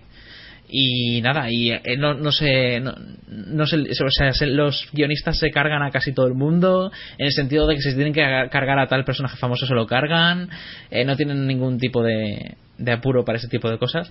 Lo malo que la segunda mitad te aburre. Te aburre porque es, es más de lo mismo y al final llega un momento en que dices, es que me estoy aburriendo porque es que es eh, dura la película do, eh, casi dos horas, dura una hora y 45 minutos casi y digamos que, que tú estás un poco ya pensando, es que es que ya se me está alargando el metraje porque es más de lo mismo, más de lo mismo, más de lo mismo. Al final te cansa eh, que todas las bromas sean, pues eso, no, no, no ven, no, no te den un punto de vista extra o una broma extra que te haga reír no sé. No sé, Marta creo que tampoco que se durmió, ¿no? Así que... Sí, yo me dormí. Pero yo me estaba divirtiendo sí. porque digo, wow, Rihanna se ha muerto, ¿sabes? Se ha caído por un precipicio, que hay mejor spoileado, que. Joder, Vic, va, déjame. No, pero que he dicho y... de broma, que eso es el principio. y bueno, entre eso, y que sale Jim Franco de fumeta, sale el este que me da tan mal rollo. El, el Jonah Hill. El Jonah Hill, sí, sí, es que me da muy, mogollón de mal rollo, ¿eh? Hace de sí mismo, o sea, de persona que va de súper amable, pero que te da un miedo que flipas. Que en verdad tiene dentro ahí algo maligno. Pues eso. Todos hacen hacen como una caricatura de lo que la sociedad, de que lo que la, el público suele pensar que son ellos. Y está graciosa. Lo que pasa es que luego empieza a caer en tópicos y en, ah, que nos cogen, ah, que me ha cogido un demonio, ah, que no sé qué. Y es tan absurda, yo que sé que es un poco, se hace un poco aburrida, pero, pero bueno, entretenida, ¿no? Para ir con amigos y eso reírte. Sí, sí te, te, esta es otra película de colegas. Tienes que ir con los amigos o tomarte. A si no tienes colegas, no la puedes ver. No, hombre, no. Pero tienes que tomártela con la mentalidad de esta película va a ser una mierda, entonces me la voy a pasar pipa con, con las bromas que hacen y las idas de olla que tienen y tal, que de repente tienen que visitar otra casa para conseguir alimentos, que no tienen, no tienen agua y se la tienen que estar racionando, que se tienen que estar repartiendo la comida como pueden a lo mejor uno sale, se, se, encuentra con bichos que flipas, a lo mejor se encuentra con Emma Watson y empiezan, a, empiezan la, escena, la, la, escena en la que se ponen, se supone que acogen a Emma Watson en, en la casa de James Franco y se ponen a hablar hipotéticamente de que nadie va a violarla, pero que si alguien tuviera que violarla, ¿quién de ellos sería? Y ella lo escucha desde la habitación, madre mía. la cara que pone es que es muy bestia, muy bestia. Pues nada, sí, nada, es una película que no merece mucho la pena hablar de, mucho de ella porque es que es, no sé, es que es, no tiene nada prácticamente, te entretiene y punto. Y además eh, se puede confundir bastante con la película de de quién de, de Frost sí, la de Simon Pegg la de sí. la de This is the End. This is the End. No This is the End es esta la otra es In the End creo. Es que es, el, el, nombre es parecidísimo y es también de lo mismo es un apocalipsis pero en el caso de, lo, de la otra película es también muy parecido. Entonces de hecho dicen que la otra película es bastante mejor que esta. Así que ya la traeremos cuando se estrene. La de estoy hablando de la que la de Nick Frost y, y Simon Pegg que son en mi opinión pues unos unos cómicos bastante reputados. Bueno ya, ya digo juega hasta el fin. Una película pues olvidable. La ves la consumes te ríes un poco a lo mejor te aburres también un poco y luego la olvidas. Pues nada Marta pasamos al siguiente Pasamos a la siguiente. Vale. Otra de Emma Watson, ¿no? Sí, vamos a pasar. Es que últimamente la comunidad cinéfila está totalmente enamorada de Emma Watson. Bueno, yo tampoco entiendo por qué. Bueno, pero está, la verdad es que es una, una estrella que está consiguiendo enamorar a todos los cinéfilos en el sentido de que están siempre en boca de todo el mundo. Eh, es una, es la única de los, del trío Harry Potter que de verdad ha conseguido un éxito bastante notable eh, al otro lado del, del océano. Y nada, pues vamos a escuchar la nueva película de Sofía Coppola, de Bling Ring. Hola. Hola, me llamo Nicky, ella está. Hola. Dios mío, es Paris Hilton. Esa es Kirsten Dunst. Creo que queríamos formar parte de ese estilo de vida, la clase de vida que más o menos todo el mundo quiere. I can be the answer. I'm ready to dance when the band pops. Paris Hilton da una fiesta en Las Vegas hoy. ¿Dónde vive? ¿Ves alguna entrada? No lo sé. Vamos a casa de Paris. Quiero robar. I was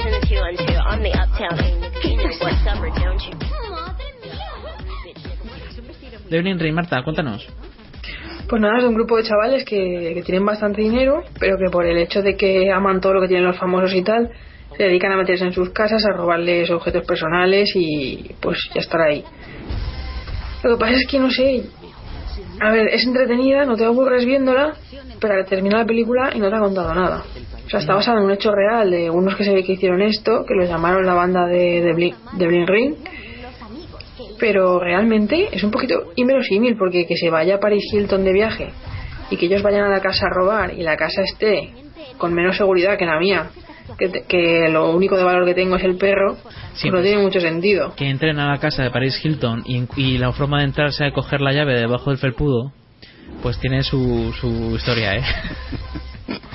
o sea, es que ahí se pasan bastante, pero yo imagino que es para no entrar en conflicto con ¿Y la qué pasa? ¿No tienen guardaespaldas, ni tienen alarmas, ni tienen nada? O sea, hola. Es un poco, un poco ¿te lo puedes creer? Sí. O sea, no, yo no me lo creería. Y nada, las chicas son Emma Watson, Claire Julien, Taisa Farmiga, que la conoceréis también de, de American Horror Story, eh, Katie Chang y de, el chico, no me acuerdo quién es, es Carlos Miranda, no, no, es Israel Broussard. Y nada, pues eso, es que no tiene mucho más, Marta. Es una película que entra, entra en las casas, es- son, es, hay que decirlo, que intentan retratar la juventud de Los Ángeles, una ciudad Sí, que pese a está- que están forrados de dinero que flipas, pues las motivaciones que tienen son pocas. Sí. son no son pocas, no son son curiosas, en plan de robarles por, por el simple hecho de que le estás robando a un famoso tocando sus cosas y tal. Y solamente por, por colgarlo en Facebook, porque lo cuelgan en Facebook. Quiero decir que ves Y en la encima lo van, película... colgando, lo van contando por toda la clase. Y es en plan de facepalm, ¿sabes? Sí, sí. Genios. Van diciéndoselo a todo el mundo, van tuiteándolo, van, van facebookeándolo, o sea, lo van diciendo todo. Y nada, pues Sofía Coppola intenta retratar la vida de unos jóvenes que no tienen otra otra otra otra diversión que esa, que la de la de entrar en las casas de los famosos que viven que están ya digo a un rato en coche de sus casas y nada, pues entran simplemente a marear, a bailar, a, divertirse, roban un poco, pero en realidad no, no lo roban para- por el dinero, de hecho ni siquiera les importa lo que vale, solo les importa el hecho de poder compartirlo en las redes sociales y molar mucho. Y no sé, pues la película, ya digo, eh, yo creo que me quedé con tu, con tu misma sensación, Marta. En plan de, pues ya está, ¿no? Pues vale, qué bien. Pues vale, que bien, o sea, no, no, me, no me ha dicho nada, no me he quedado con Vámonos a casa de Paris Hilton a robar, que está abierta de par en par. Sí, sí. O sea, entran además en... eh, eh, me gusta, lo que sí me gusta de Sofía Coppola es esa, esa forma de hacer en un mismo plano, un plano fijo, eh, mostrarte un plano fijo largo durante cosas. Y hay una- un plano fijo que me gustó mucho. Sí, sí, cuéntalo, cuéntalo, súper bueno. Cuéntalo tú, Marta, cuéntalo tú, que es tu película. Sí, tú- yo creo que tú te refieres al plano en el que en el que se meten en la casa de uno de los famosos.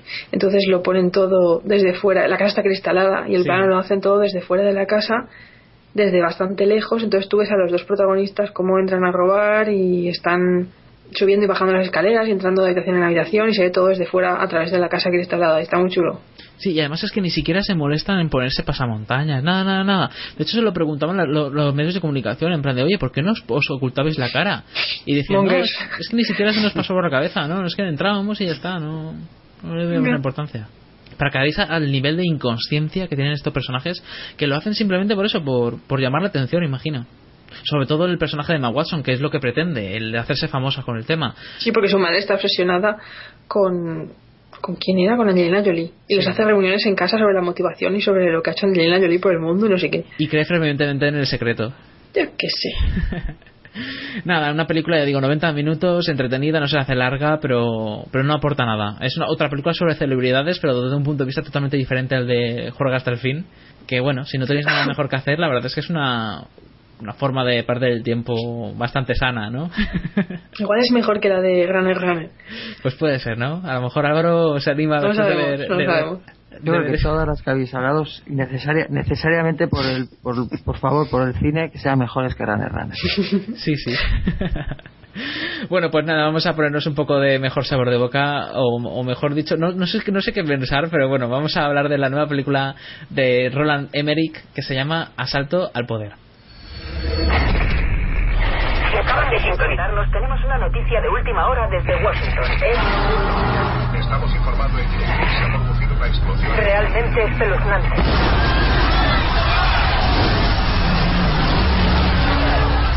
Otras fuentes sin confirmar hablan de una explosión. ¡Lanzan un misil! El gobierno intenta averiguar quién, qué o por qué. ¡Vamos, ¡Que alguien me diga algo!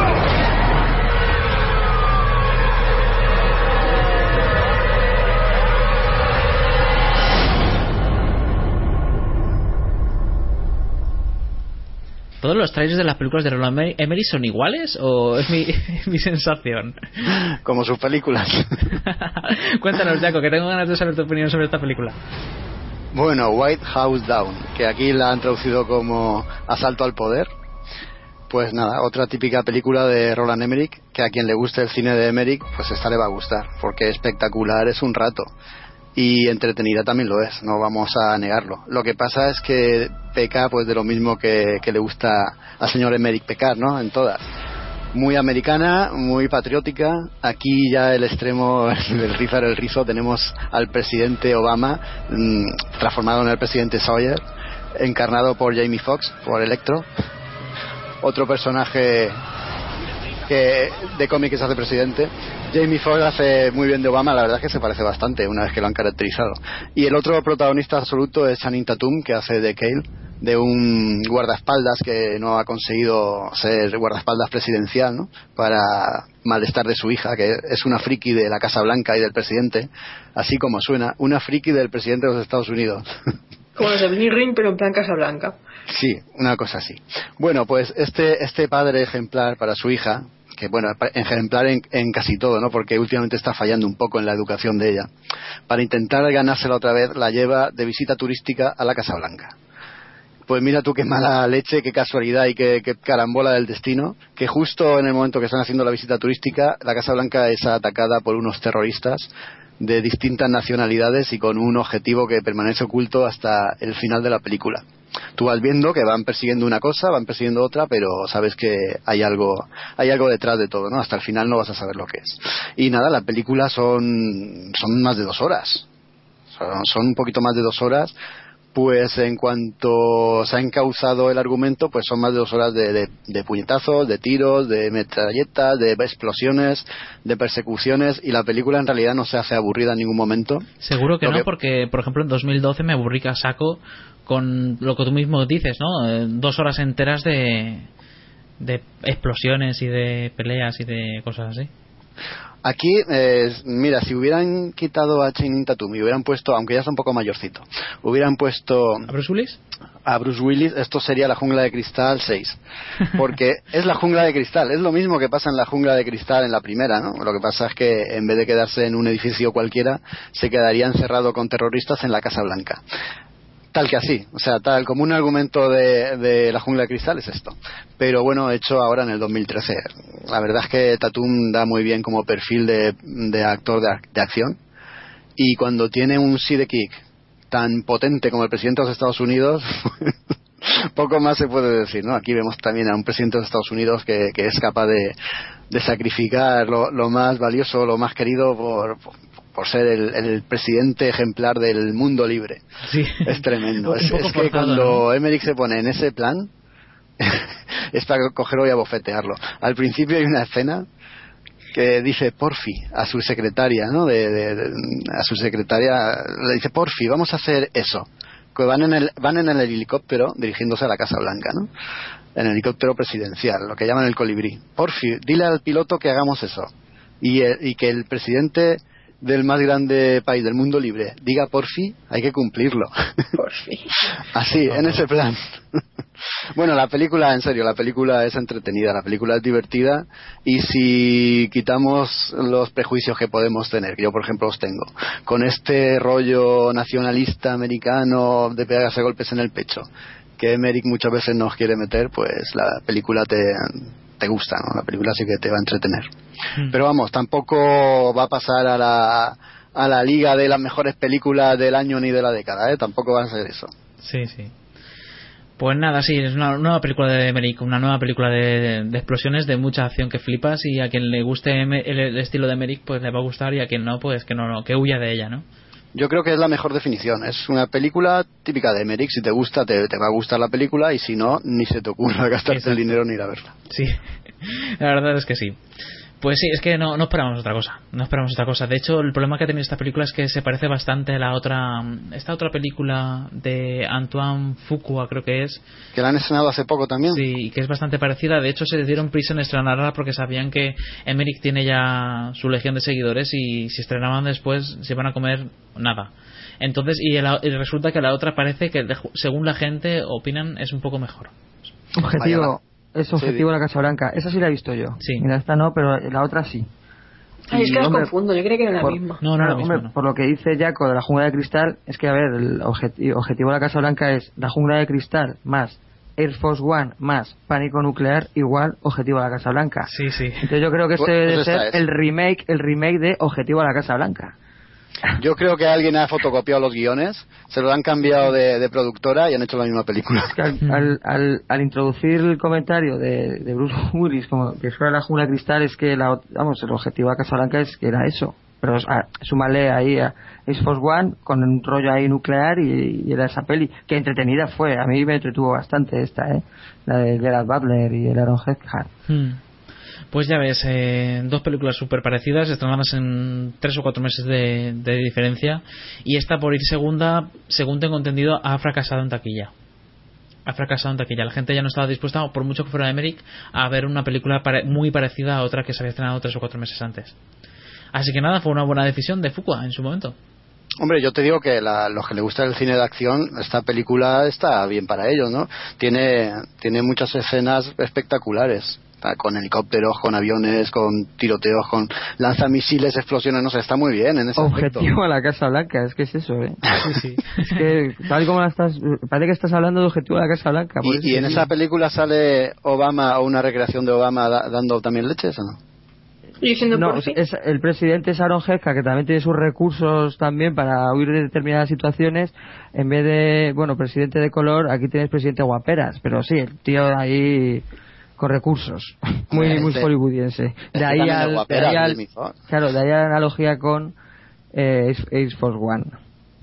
Bueno. Pero vamos, el arranque de esa peli era espectacular, ¿eh? El ataque a, el ataque a la Casa Blanca y a, y a la zona centro de Washington, en la peli esta que de Fuqua es, brut- es espectacular, o sea, es, es- Sí. es incre- es maravillosa como está, como está hecha. Y yo vi el trailer de, de esta que comentáis y, y la sensación fue la misma, que entiendo que también es muy espectacular. En esta tam- también Emmerich hace, es que hemos dicho que es muy Emmerich y lo decimos en todos los campos, ¿no? También se centra mucho en la relación del padre con la hija, eh, de voy a protegerla, ¿no? De, de- de meterse un poquito en, en cuestiones personales de, lo- de los protagonistas, ¿no? De sus familias, de todo esto. Algo que muchas veces está fuera de lugar, ¿no? En una película como esta. Pero bueno, como digo, a los fans de Emmerich les va, les va a encantar. Vale, bueno, pues nada, vamos a pasar a la siguiente película. Se llama Ahora me ves, Now You See Me. Acérquense, porque cuanto más crean ver, más fácil será engañarles. Damas y caballeros, Como número final, vamos a robar un banco. Cuando contemos tres, será teletransportado a través del espacio y el tiempo hasta su banco en París. Uno, dos. tres. Todos los asistentes sois víctimas de la crisis. ¿Habéis perdido vuestras casas, vuestros coches? ¿Y esta noche? Vamos a devolveros parte de ese dinero. Gracias a todos. Somos los cuatro jinetes. Buenas noches. Su banco fue una distracción para preparar el auténtico truco. Considera 140 millones de dólares una distracción. ¿A quién no le gusta un buen truco? Bueno, eh, ahora me ves, una película que está dirigida por Luis Leterrier y protagonizada por Jesse Eisenberg, Mark Ruffalo, Woody Harrelson, Isla Fisher y Dave Franco. Bueno, y, Mel y Melanie Laurent también sale por ahí. Y, y bueno, Morgan Freeman y Michael Caine como como personajes ya secundarios. Una película en- entretenida, una película que trata de una serie de, de estafadores que se hacen pasar por magos, o son magos, son ilusionistas, que se dedican a, a robar bancos y robar y intentar eh, recompensar con, a sus audiencias con ese dinero y de esa manera pues eh, hacerse famosos y conseguir otros otros objetivos que no vamos a mencionar ahora aquí por no spoilear. Y nada, pues es una película que es ante todo yo creo que muy visual, muy atractiva visualmente, o sea, eh, enseguida se gana la gente con su banda sonora, con su con la actuación de, unos, de unos personajes que, que son muy caris- carismáticos, como por ejemplo son Jesse Eisenberg o Woody Harrelson, son muy carismáticos. Y Dave Franco la verdad es que no hace nada mal, es el hermano de James Franco. Y bueno, no sé, una película entretenida. Marta, eh, ¿tú qué opinas de la película? Que también la viste conmigo. Pues que tiene una premisa súper buena, que empieza la película que dice, oh, qué guay, cómo mola cuando empiezan a presentar a los personajes y tal, y lo que hace cada uno y eso, y que después se empieza a desinflar, se empieza a desinflar y al final es una risa, es una broma Sí. de película. Al final pierde un poco el sentido, ¿no? El ¿Un final- poco? Sí, un poco bastante. ¿Tú lo entendiste? Sí, a ver, se entiende más o menos, pero el final, final, final, que hay que señalar que esta película, eh, cuando se estrenó, en la escena final última que, que se pueden ver post créditos, no estaba. Pero como tuvo bastante éxito en Estados Unidos, cuando se estrenó aquí en España y se estrenó en Europa y tal, la añadieron como escena post créditos porque ya habían, habían confirmado una secuela, ya que había tenido bastante éxito.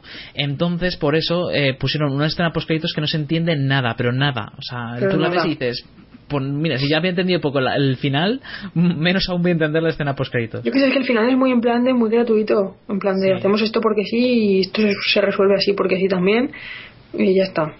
Y si no lo habéis entendido mejor porque así la película parece más inteligente. A mí al final me, me dejó totalmente descolocado porque la película no me había desagradado. Sí, efectivamente pierde, pierde fuelle ¿no? a, lo, a lo largo del metraje, pero siempre me, me había estado gustando, ¿no? Pero es que el final, el final me dejó totalmente diciendo, Y sí, en ¿qué? ¿eh? Sí, es sí. una pena que no podamos spoilear, pero te deja como diciendo, me han engañado todo el tiempo. No, no es que me hayan engañado porque el guion ha dado un giro sorprendente, sino que es tanta la estupidez de este final que me Sí. siento engañado. Sí, sí, eso, ese es el problema, que la mayor parte de la gente se sintió engañada y por eso yo tampoco comprendo mucho que, la, que apostaran por una secuela cuando, pues eso, la opinión de la gente no es tan buena como podría ser. Pero bueno, si tú perdonas el final, lo que es la película en sí está bastante bien hecha, ¿no? Es bastante graciosa, comercial, bueno. es graciosa. A mí me gustó mucho el, el tema de la magia, de cómo hacen el truco y luego te lo explican. Y con el todo eso, eso me gustó muchísimo. Y luego los actores están genial, todos. Más Rufalo también me, me, me gusta cómo se las van dando todas en el mismo lado hasta que tal. no voy a decir nada, hasta que tal. Y la película me, me gustó en, en aspectos generales, a mí sí que me gustó, ¿no? La valoro positivamente y me lo pasé bien viéndola. Pero no, no puedo dejar de repetir que al final me, casi me caigo del asiento, eso que estaba sentado. La segunda no voy a ir a verla. No. Yo no, no me la voy ni a, ni a ver en casa. ya. Vale, bueno, pues nada, vamos a pasar al, al último estreno del programa. Eh, en mi opinión es una de las peores películas que he visto en mi vida. Se llama... ya, ya empiezo, empiezo a ¿Qué generar- dices? Es buenísima. Venla, por favor. Esto sí que es podcast moving. Venla todos. Se llama Dos Madres Perfectas, aka Adore, aka Two Mothers, aka Perfect Mothers. Así que... Acá por no. Acá, po- acá porno sin porno. Eh, vamos a escuchar el tráiler.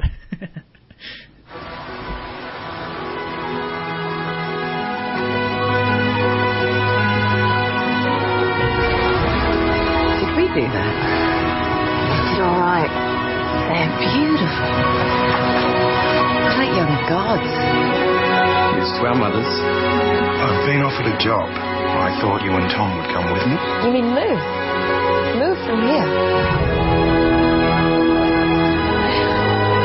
Two beautiful women like you. It's just you two and those boys. Bueno, el tráiler eh, no lo he podido encontrar en español, pero básicamente si habéis entendido un poco el inglés que decían, cuando estaban diciendo they're beautiful, they're Se like sus us, hijos. Parecen eh, dioses, son parecen sus hijos. dioses, son súper buenos, son súper guapos, se están refiriendo a sus propios hijos. Y nada, pues Marta, cuéntanos. Esta Pues la peli película. empieza, lo peor es que salen Naomi Watts y la otra, ¿cómo se llamaba? Que también es esto conocida. Robin Wright. Robin Wright, ¿sabes? Pues salen en la película esta que es australiana, que no sé si es que la habrán hecho porque les da pena Australia o algo para ver si así la remontan, pues va de, dos- tías que se enamoran cada una del hijo de la otra. Y empieza, no, es que míralos, son súper guapos, oh míralos, parecen dioses, y se empiezan a echar miraditas en la mesa, y los hijos no tienen amigos, solo salen con las madres.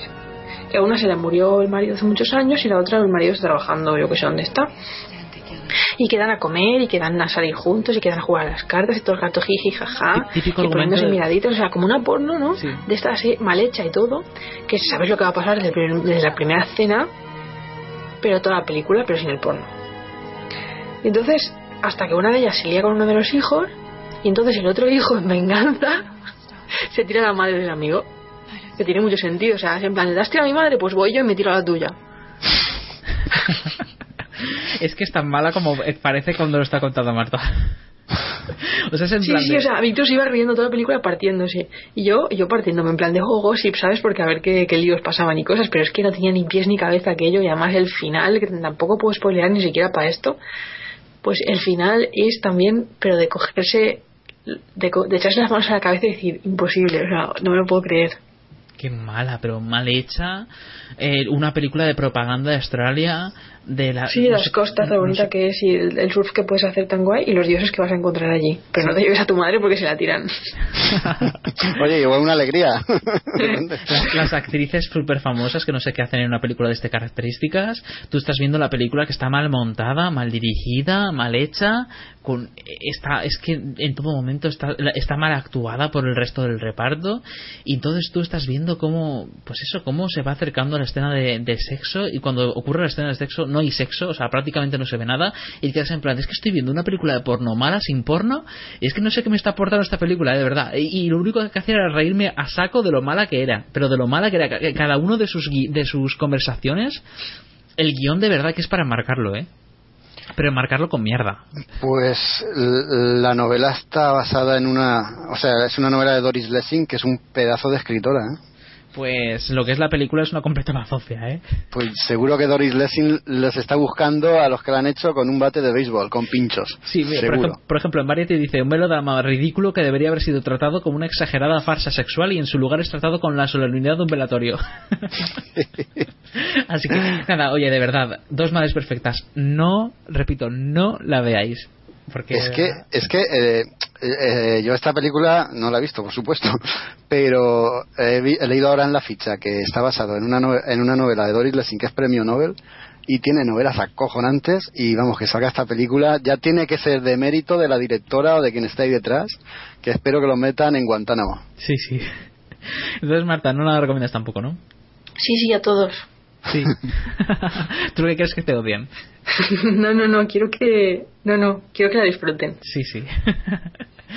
Quiero que pasen por lo mismo que he pasado hoy. Oye, oye, ¿hay, ¿hay huevos a leerse la novela? Yo creo que no. por muy buena- muy- por muy premio Nobel que sea, lo siento mucho, pero yo me he quedado demasiado traumatizado con el argumento de esta película. Bueno, pues nada, y, y también y todo eso se vuelve totalmente más bizarro cuando las bueno los, los hijos tienen a su vez nietos y claro, o es que como me has dejado contarlo. Bueno, es que, a ver, hay spoilers por ahí, hay hijos también de los hijos y ahí se, eso se, se vuelve totalmente bizarro. O sea, ahí es donde ya Marta y yo nos estamos descojonando de la risa, pero llorando ya. Porque es que ya éramos. Era yo- de risa, pero de la risa ya no del humor, sino de la, de la pena. O sea, ya era por reír por no llorar. Me da pena. De querer sacarse los ojos. Sí. Bueno, pues nada, vamos a terminar ya con estrenos. Vamos a pasar a Videoclub. Y comenzamos con Eden Lake. eh, es una película de 2008 y la hemos visto la mayor parte de los que estamos aquí. Una película que tuvo su éxito a nivel. A nivel, ¿cómo diría yo? De nivel de. De, de bajo presupuesto, ¿no? De películas que, que no son, que por ejemplo aquí no, yo creo que ni se llegó a estrenar. Eh, no se llegó a estrenar y nada, pues eh, sin embargo tuvo su éxito dentro de los, pues, los aficionados al terror, al terror que pasa también un poco por el slasher y tal, de una chica que está siendo perseguida por una serie de, de los típicos británicos de pueblo que son pues eso unos unos locos de la vida que lo único que hacen es perseguirla para ver si se la cargan a ella y a su novio que son los típicos que son ricos o que bueno que tienen dinero y que se van a ir de vacaciones está dirigida y escrita por James Watson y vamos a, a escuchar un poco el tráiler que no no pues no lo tengo pues parece que se me ha se me ha colado un poco por aquí pero bueno, eh, dejando eso a un lado, sí, sí, lo tengo. Lo voy, a, lo, lo voy a poner. Un segundo. So Kat's boyfriend is taking her to Paris for the weekend, and my boyfriend's taking me to a disused quarry. At your first opportunity, turn around.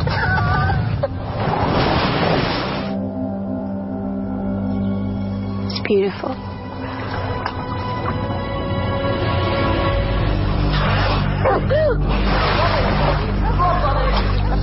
Why don't we just find another spot? I'm not going to be bullied away by a bunch of 12 year olds.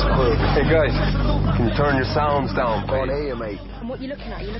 Bueno, eh, estamos escuchando cuando ya empiezan a haber problemas y la- los protagonistas se tienen que enfrentar a una serie de un grupo comandado también por el- el- un actor que la verdad es que me llama bastante la atención, se llama Jack O'Connell.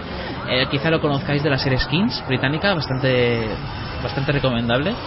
Y nada, pues él hace del líder de un grupo de jóvenes que no tienen ningún tipo de pues no tienen ningún tipo de conocimiento y se dedican a perseguir a esta pareja y hasta intentar cargársela y hacerle sufrir a saco.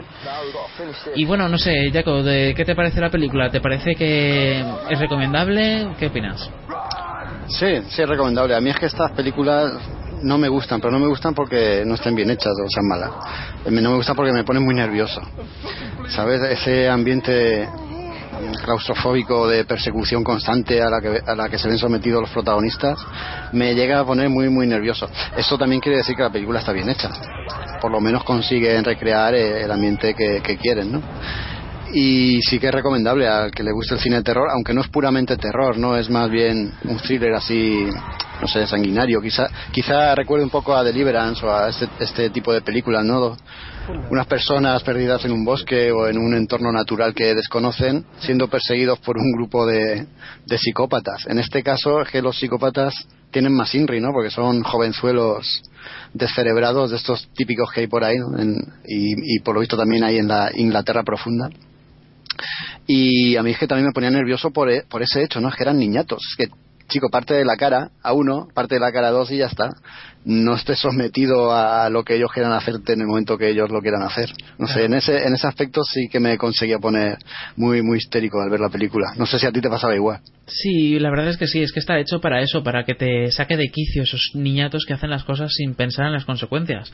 Y es una crítica también al, al, al cambio eh, entre clases sociales, como puede ser pues la gente de pueblo de perdido entre la inmensidad de la prácticamente parece una jungla porque te muestran Sí. pues un montonazo de naturaleza de bosques sin fin y con respecto a gente que viene de ciudad gente que son pues adinerada eh, se van a pasar las vacaciones y, y nada y nos, nos, nos hacen ver cómo chocan esas dos eh, clases sociales en un ambiente eh, pues rústico que bien podría parecer perros de paja pero pero en vez de ser de, como perros de paja es en esta ocasión como en plan slasher en plan persecución y de y de cómo decirlo de acción sin más no de es que es así, es que no- la película no tiene mucho más. A mí la película, me- aparte de eso y de, de que el final tiene su aquel, o sea, el final me gustó bastante. A mí no me gustó.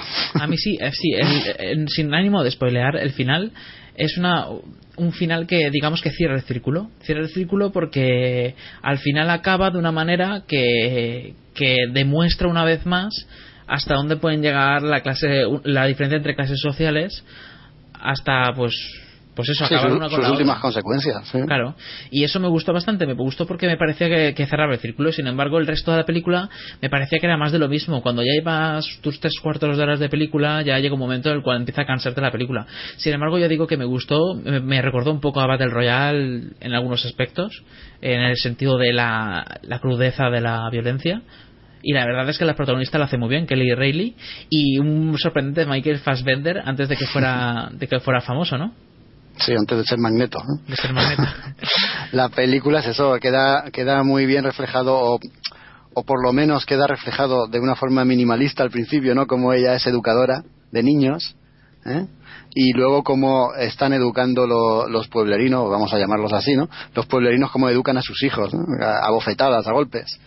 Te- es lo que tú dices, está reflejando dos tipos de realidades que, que, se- que conviven, ¿no? En, en la actualidad.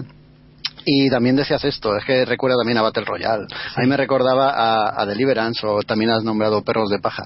Lo que pasa es que aquí eh, los protagonistas parecen indefensos, ¿no? De, de ese estatus superior de, vida que tienen, ¿no? De, de ricachones, de no haber dado un palo al agua quizá, se, eh, están indefensos ante estos salvajes. Y sobre todo ella, ¿no? Que la ves cómo intenta sobrevivir a, duras penas y también es que tampoco tiene buena suerte, ¿no? Porque vemos en la película que le van pasando una cosa tras otra. Me acuerdo de, de la escena cuando está huyendo y casi ya está consiguiendo eh, tomar un rumbo, ¿no? Para salir de allí, cómo se, se hace una herida en el pie y otra vez estamos en las mismas. Sí. Luego, el, de desarrollo. es, que, es que lo que digo, me pone nervioso eh, el desarrollo del guion también por eso, porque eh, Michael Fassbender de un guantazo le, arranca la cabeza a uno de los niñatos y estaba el tío aguantando carros y carretas, que le pinchen una rueda, que le roben el coche. Eso me, me parecía un poco, un poco absurdo, ¿no? Pero bueno, quitando eso, la película no está mal llevada, aunque como dices también a veces puede ser un poco, puede hacerse un poco larga. Y bueno, no, no es para, para dejarla en el olvido. Si gusta este tipo de cine, yo creo que es bastante recomendable. Sí, mm, tampoco aportan mucho al género, pero a la gente que es, y hay mucha gente que es muy aficionada a este género, no está mal, ¿no? Es entretenida, eh, te, te consigue poner en tensión en muchos aspectos, es bastante, no sé, parece real, ¿no? Eh, no sé, se recrea bastante la suciedad en el, en, en el constante, la constante huida de los protagonistas en, en todo momento. Los protagonistas se van ensuciando cada vez más de sangre, de, de barro y tú estás viendo, pues eso, como que intentan recrear eso en la realidad de que le podría haber pasado a cualquier persona. Sí, y, y los chavales, es- también el grupo de, de actores lo hace estupendamente. Como dices, eh, el líder es, es eso, es que es un líder en toda regla, ¿no? Y luego están lo- los eslabones débiles del grupo, que también ap- aportan pues sus dudas, sus miedos y cómo el, el líder los va implicando a todos. Eso está muy bien también. Sí, sin el líder ellos no hubieran hecho prácticamente nada. Claro. Pues nada, pues esa es la Eden Lake de 2008. Es una, una película, ya digo, pues de James Watkins, que para quien le interese este tipo de películas, ahí está. Una hora y media, no tiene más, no se hace larga, entretenida. Pues y como veis en este podcast estamos trayendo muchas películas entretenidas que aunque no aporten mucho, oye, mira, también están bien para pasar el rato. Pues nada, vamos a pasar a la siguiente película que tiene pinta de ser un peliculón, Ladrón de bicicletas de 1948 y vamos a escuchar brevemente el tráiler.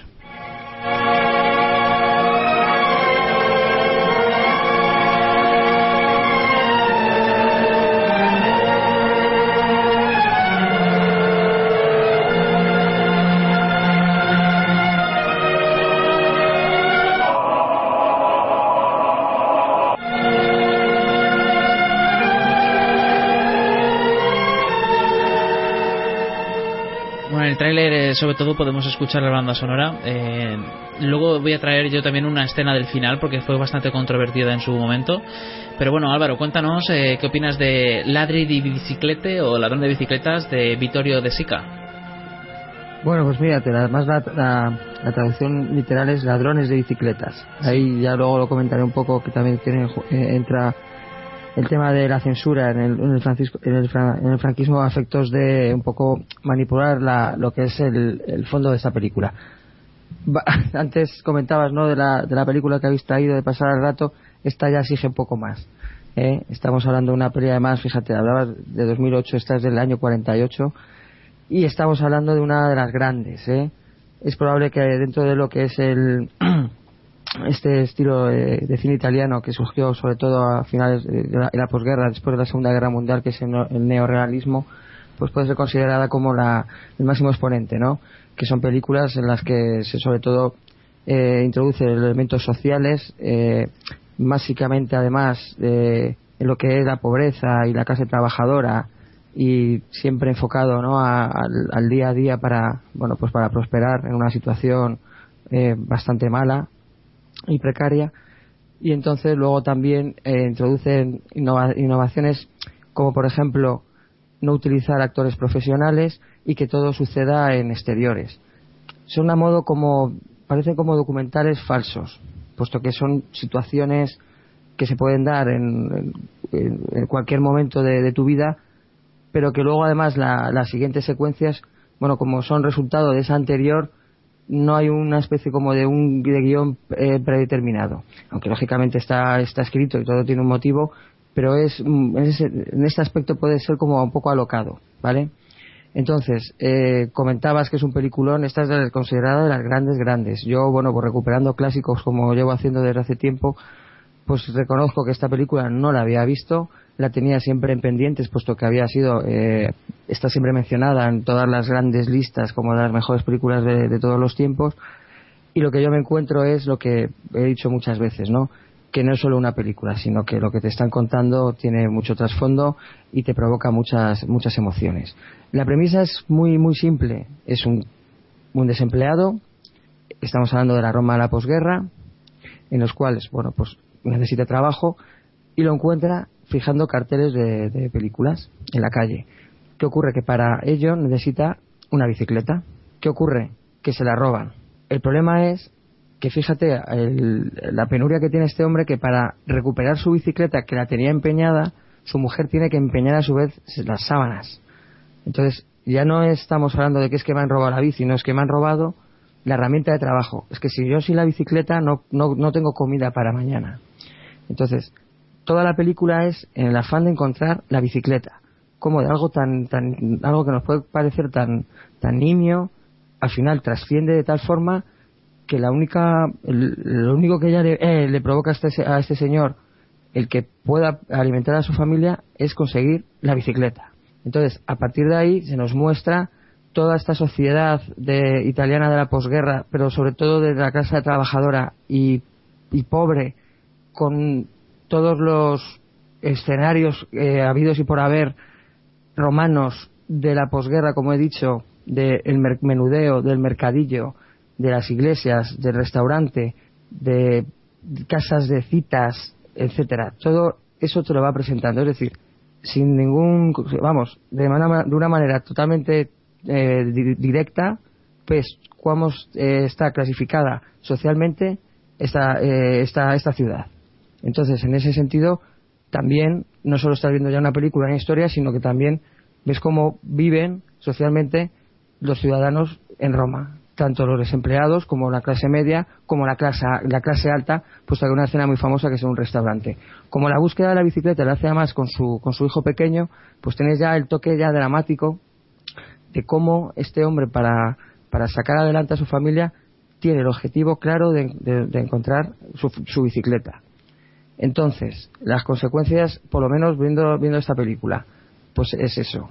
Cómo de algo tan sencillo, tan, tan simple como es una bicicleta, tienes tú, como espectador, que ponerte de, lado de esta persona para de alguna forma intentar hallar el modo de que encuentre la bicicleta. Eh, como he dicho además, los actores son, son amateurs, no son profesionales.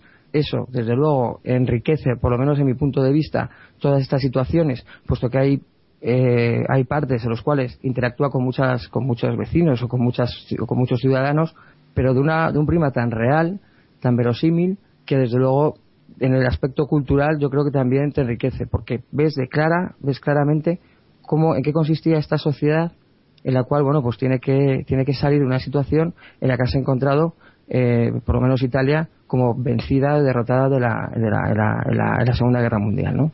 Entonces, eh, la película, eh, sí, es un, es un drama, pero sí es verdad que tiene también algún momento emocional, sobre todo con la relación de él con su hijo, y desde luego cuando terminas, no es que te quede buen sabor de boca porque sabes que has visto una gran historia, una muy buena película, pero te obliga a reflexionar mucho.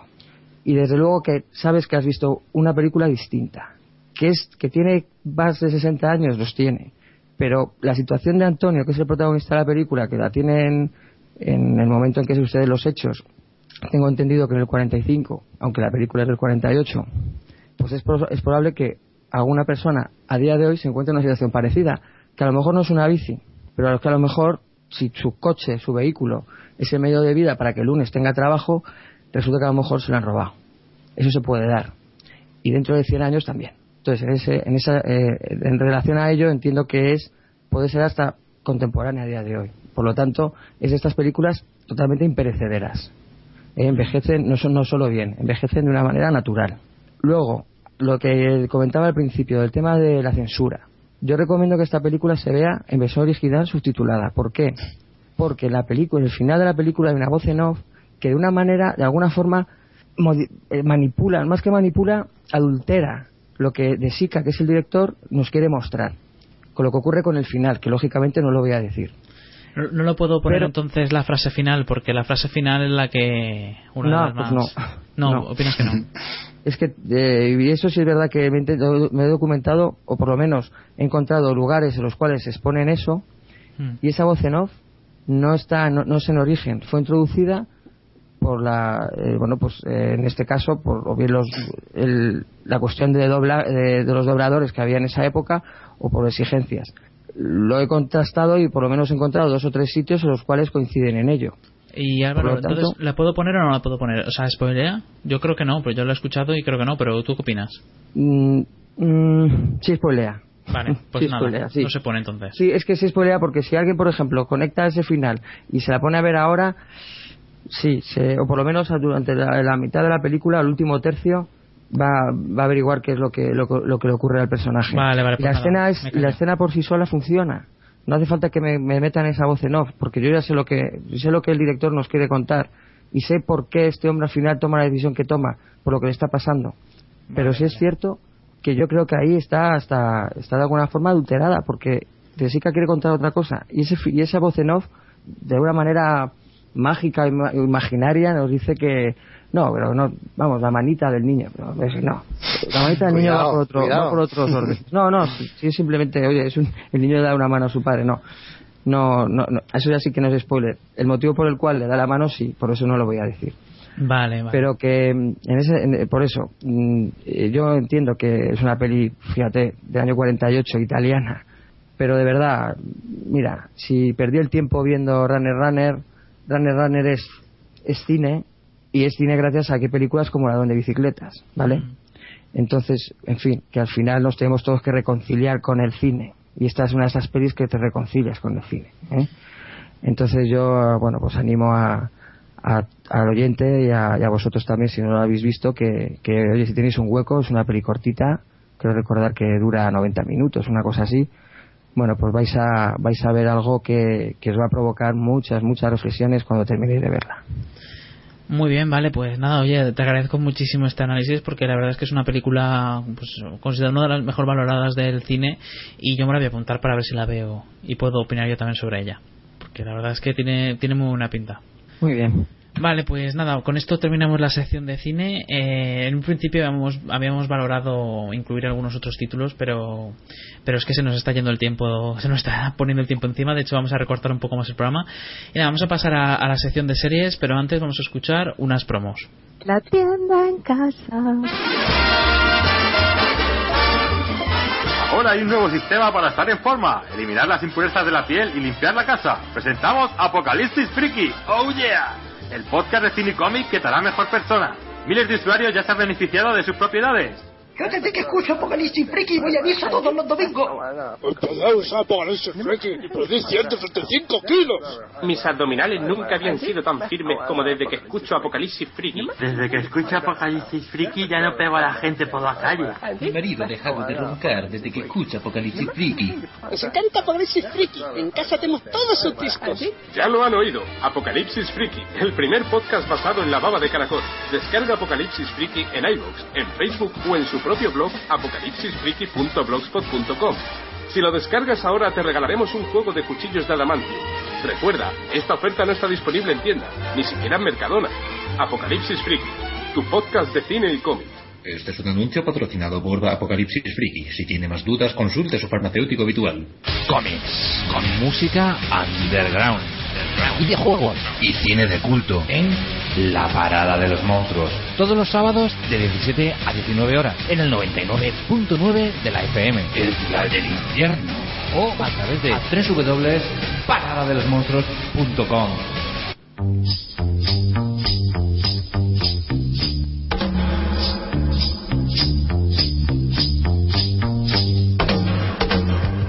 Estás escuchando Hello Freaky Podcast. Programa de cine, series, videojuegos, literatura y cómics. Puedes escucharnos en directo en www.hellofreaky.com y descargarnos en iBox o iTunes, entre otros.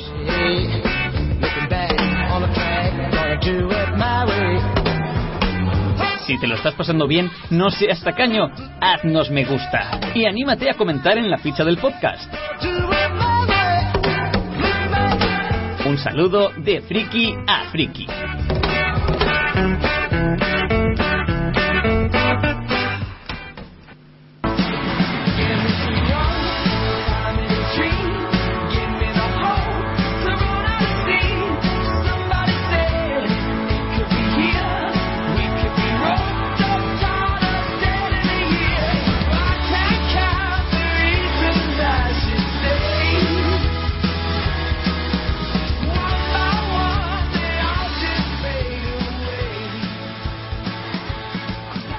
Comenzamos con la sección de, de series. Comenzamos con la sección, la segunda sección de este programa. Y nada, pues vamos a traer primero unas las opiniones de bueno eh, las opiniones de algunas de los primeros capítulos de esta nueva temporada. Eh, yo me he preparado alguna no sé si mis compañeros estarán viendo alguna de las series que han comenzado este septiembre pero bueno yo simplemente voy a hablar muy brevemente sobre lo que opino de los primeros capítulos por si acaso alguien está esperando está dudando sobre si retomar alguna de las series que pararon para este verano. Pues nada para empezar yo me he preparado un pequeño audio vamos a escucharlo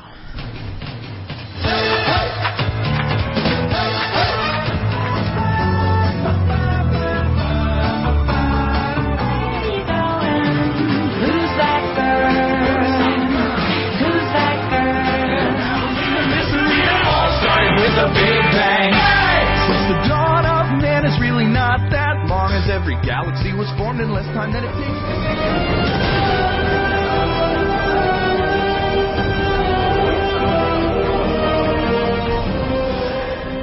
Bien, eh, vamos a hablar sobre series. Por fin, después de hacer tanto tiempo hablando sobre, sobre cine, vamos a hablar sobre series. En primer lugar, eh, bueno, no sé si mis compañeros quieren hablar sobre alguna serie en concreto. Yo, yo luego hablaremos sobre American Horror Story, sobre Agentes de S.H.I.E.L.D., pero ¿queréis hablar también sobre alguna alguna serie que haya empezado esta temporada o me pongo yo aquí mo- modo metralleta?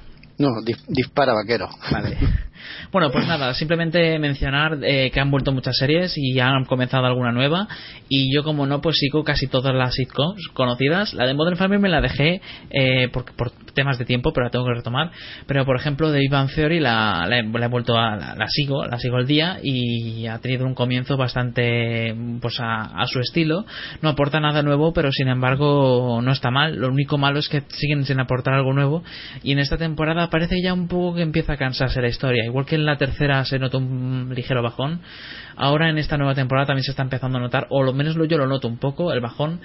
Pero bueno, eh, Bang Theory ya sabemos que es una de las series más exitosas de la, de la actualidad y mientras siga siendo así, porque tiene unos números de taquilla, unos números de espectadores realmente abrumadores, pues mientras siga siendo así va a seguir teniendo temporada tras temporada hasta que se cansen los guionistas o que eso no va a ocurrir.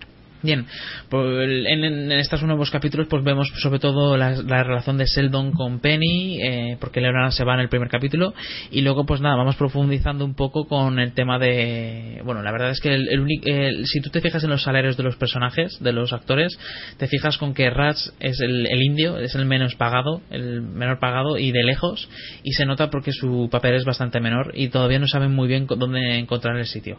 A las chicas les dan su protagonismo, pero tampoco te creas que tampoco te creas que es suficiente como para que tengan fuerza, no sé. Eh, Amy tiene, yo diría que el mayor protagonismo de todos y es quizá la, la única que puede dar un poco de sí, aunque Bernadette en uno de los capítulos también estuvo muy divertida.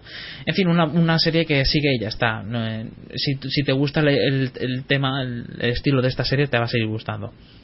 New Girl es otra serie que en su momento fue bastante fue un- una sorpresa bastante gratificante porque la verdad es que eh, Zo- Zoe de, Chanel lo hace genial, es una grandísima actriz, muy muy guapa también y eso también ayuda, unos ojazos.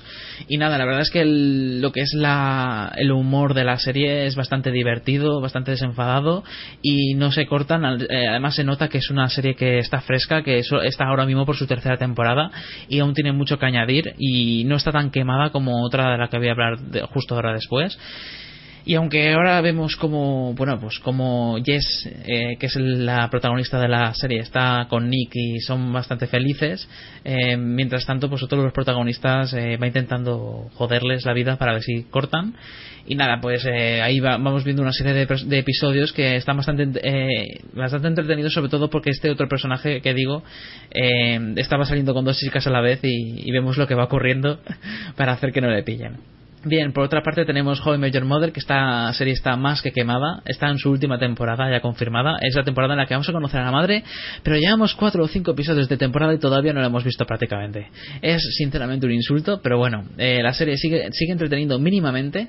Lo malo es que el, yo creo que fue una mala decisión de los guionistas eh, ambientar toda la, la última temporada en solo tres días, que esto parece más la serie de 24 horas no sé, eh, vamos viendo a tiempo real como los, los protagonistas pues van pasando, les va pasando de todo tipo y, y es que están siempre en los mismos escenarios.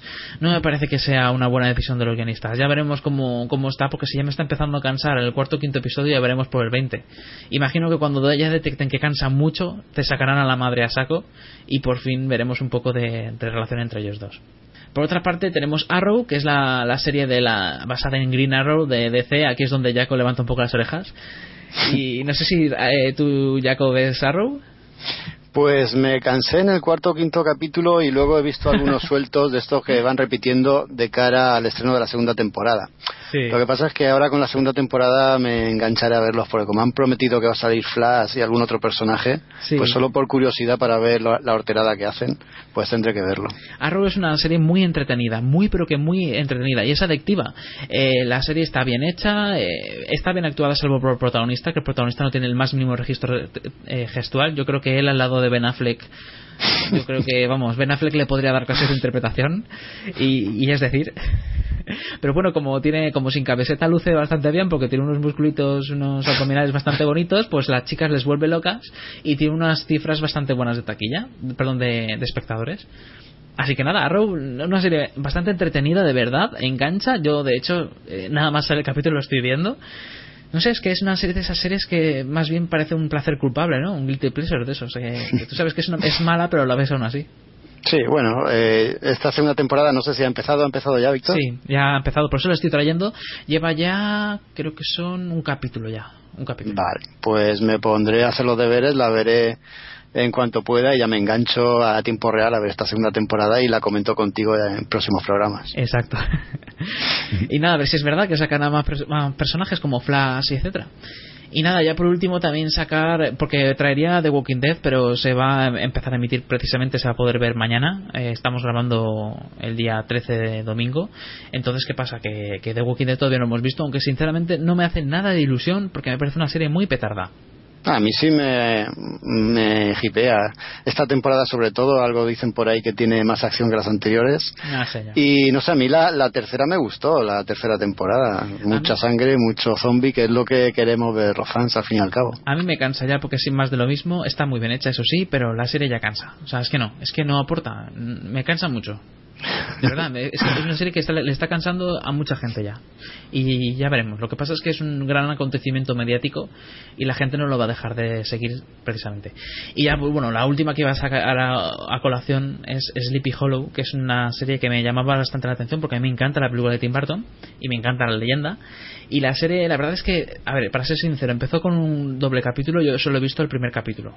Entonces el segundo lo quiero ver para dar una última oportunidad. Pero el primer capítulo es muy malo. O sea, es que me parece muy malo. El momento en el cual es el jinete sin cabeza tira el hacha y coge un par de metralletas ¿Qué son- dices? y empiezan a pegar, a, pegar tiros a diestro y siniestro, es que me parece tan hilarante que es que ya sobrepasa lo friki y pasa ya lo demencial y ya dices, mira, esto eh, es tan malo que, que es que no... Marta acabó el, el capítulo ya medio durmiéndose y yo lo terminé de ver porque soy así de cabezota y quiero ver el segundo para darle una última oportunidad porque lo que han hecho es que al protagonista, que era el personaje que estaba interpretado por Johnny Depp en la película, está ahora Sí. mismo acompañado, digamos que ha viajado a la actualidad y está acompañado por una, una policía negra. Entonces ahí también entra el detalle de que él en su época los, los negros eran esclavos. Y entonces ahí está también los, las pullas y tal. Y también la confrontación, pues la confrontación está de, pues eso, de, de épocas, que él está en una época de la- que no es la suya, no sabe cómo funciona, y mientras tanto el eh, jinete sin cabeza, que era su antiguo, su antiguo enemigo, y nada, por ahí va matando a gente y poco más. A mí sinceramente me parece muy mala. Yo no la recomiendo. Y nada, ahí quedan todas las recomendaciones, las, las opiniones, análisis así breves de las series que han empezado esta temporada y que yo sigo. Y nada, eh, simplemente comentar también ya que estoy que la, la Teen Wolf, que es una de esas placeres culpables de series malas de verano, ya han, ya han confirmado la cuarta temporada y que, bueno, otra serie de la que hablaremos luego, Agentes de S.H.I.E.L.D., también han confirmado que va a tener temporada completa. Pues eso, yo voy a respirar un poco. No sé si al- alguno de vosotros queréis comentar alguna serie más, aparte de las dos que vamos a traer ahora, ¿no? No, yo por mi parte no. Vale. No, yo tampoco. Pues pasamos a American Horror Story. American Horror Story es la serie que, pues eso, que hace homenaje a todo el terror del cine y de las series de terror de todas las épocas, de, de la televisión, del cine. Y nada, pues en esta segunda temporada es un delirio mental flipante en todos los sentidos, porque también se ambienta en, una, en un psiquiátrico. Y nada, pues está metiendo ahí que si zombies, que si eh, un exorcismo, que si diablo, que si alienígenas. Bueno, te mete de todo, pero de todo. No sé si vosotros lo habéis visto. Por si queréis que me comentar. Ah, No, yo esta serie, aunque Pues- sé que he oído muy buenas críticas, la- lamentablemente no la he visto. A ver si un día de estos me pongo con ella. Vale, me, pues- pasa, me pasa igual que Álvaro. Tengo ganas, pero no tengo tiempo. Es que la, la primera la primera serie ya la comentamos, la primera temporada la comentamos en su momento, que no estuvo mal, pero tenía sus peros. Esta segunda temporada no tiene ningún sentido prácticamente, pero es que como esta serie está tan bien hecha, está tan bien filmada, tan bien dirigida, eh, la historia no te importa que sea un descalabro total, que no te, es que no te enteras de prácticamente nada, que es todo por el homenaje por el homenaje. Es el meterte homenajes a saco aunque no tengan sentido dentro de la rama. Y nada, pues la verdad es que el final merece la pena. Tiene un par de, de- de giros de estos, sobre todo la última escena de todas, que es muy, muy bestia. Y la verdad es que la puntuación que le doy es positiva, no sé. La segunda temporada, aunque sea una demencia, es que está tan bien hecha que. que el- perdono que el guion sea un. Pues eso, que no tiene ningún sentido. Y bueno, eh, traía a colación American Horror Story porque empieza la tercera temporada. y La tercera temporada es brutal. Eh, que por cierto, Álvaro y Jaco, eh, no hace falta que ver las anteriores, porque cada temporada está ambientada en un mundo y en una, en una realidad totalmente diferentes. Lo que pasa es que cogen a los mismos actores para hacer otros personajes. ¿Vale? Es cortita, ¿no? Creo que cada temporada son, son pocos capítulos, ¿no? La primera no me acuerdo cuándo serán, 8 por ahí creo. Y la segunda creo han sido 13. Sí, bueno, pues mira, es que ese es últimamente el formato que más me llama la atención porque por lo menos no concentras ahí, se te hace a lo mejor larga o, o por lo menos te da mucho respeto enfrentarte a lo mejor a tres temporadas de 24 capítulos cada una, joder, es como, uff, estamos hablando de, de en tiempo, en tiempo pater familias, ¿verdad, Jaco? ¿De cuántos meses? No, y aparte, si son temporadas autoconclusivas, las historias, pues Sí. son más accesibles para tipos como nosotros. No, por eso, yo, yo este tipo, no, este, esta estructura de 13 capítulos, me, yo- vamos, son las que yo más o menos intento ya enganchar. Porque el otro se me hace muy cuesta arriba. Si tengo que empezar, bueno, exceptuando a lo mejor las, las comedias que suelen tener duración de 20 minutos los episodios, entonces ahí puedo hacer la excepción. Pero como me digas que me tengo, pues lo típico, va por la quinta es estupenda, ya, pero es que son 24, 22, 23, 24 capítulos por temporada y digo, joder, es que no, no puedo. Sí. Pero estas sí, estas este estas que tienen esta tirada, ¿no? De, de 13 capítulos máximo tipo HBO, ¿no? Que es un poco las que empezaron a, a hacer temporadas cortitas. pues pues suelen ser las que picoteo. Sí, pues la serie está. La, la, la serie es autoconclusiva totalmente en cada temporada. Totalmente, totalmente. ¿eh? O sea, no, no tiene el más mínimo conexión, nada entre una y otra. Podéis ver perfectamente la tercera, luego la segunda, luego la primera, como salga de las narices, vamos. El caso es que la tercera la traigo a colación porque ha, ha estado creando un hype tremendo, pero tremendísimo. Porque está ambientada en el, en el Nueva Orleans, eh, totalmente relacionada con el tema de la brujería y del vudú. ¿Qué pasa? Que eso le llama mucho la atención a la gente y, y como encima la serie está muy bien hecha y parecía que prometía que el argumento iba a tener un poco más de- iba a ser un poco más sólido, la, temporada ha empezado por todo lo alto. Para que os hagáis una idea, la primera temporada tuvo una media de, de audiencia de entre 1,5 y 2 millones, ¿vale? La segunda temporada tuvo entre 2 y 3. La tercera, el primer capítulo ha tenido cinco y medio. Ha sido muy bestia. Y es un hype tremendo. Y lo ha cumplido con creces. Porque el primer capítulo de la tercera temporada es bestial, es brutal. Es el típico, el típico capítulo de serie que tú estás viendo y estás pensando, ojalá no acabe nunca. Porque me está encantando, lo estoy pasando pipa, pues lo mismo. De verdad, la, la gente estaba esperando como agua de mayo American Horror Story. Es la serie más esperada, incluso más que The Walking Dead según lo preguntamos en las redes sociales estos días atrás, y la gente esperaba más con, más ahínco American Horror Story, y de verdad que ha cumplido con creces, ¿eh? Qué gran capítulo. Muy, muy recomendable, con una Jessica Lange tremenda, como siempre, eh, Taisa Farmiga, que también vuelve para la tercera temporada, que no la veíamos desde la primera. No sé, es una especie de escuela, de, trata, no lo he dicho, una especie de escuela de brujas eh, de- ambientada en Nueva Orleans y que digamos que tienen, pues eso, cada una tiene un poder, salvo si eres la elegida de, de la generación que, que tienes la, la posibilidad de tener muchos poderes, dirían que incluso todos. Y son perseguidas las brujas y qué les ocurre, está todo ambientado en la realidad y te van metiendo flashbacks de la de 1800 y pico, en Nueva Orleans también, de la típica señora que cogía los esclavos y los tenía totalmente eh, pues eso, lo- le hacía una- unas carnicerías totales. ¿Y de qué es lo que le ocurre? Está todo muy bien hecho, muy bien hecho. Pues nada, yo creo que os he dado ganas de verla, ¿no? ¿O no? Ya lo creo. De, de verdad, ¿eh? En serio, no os vais a arrepentir, ¿eh? Ver- una bestialidad.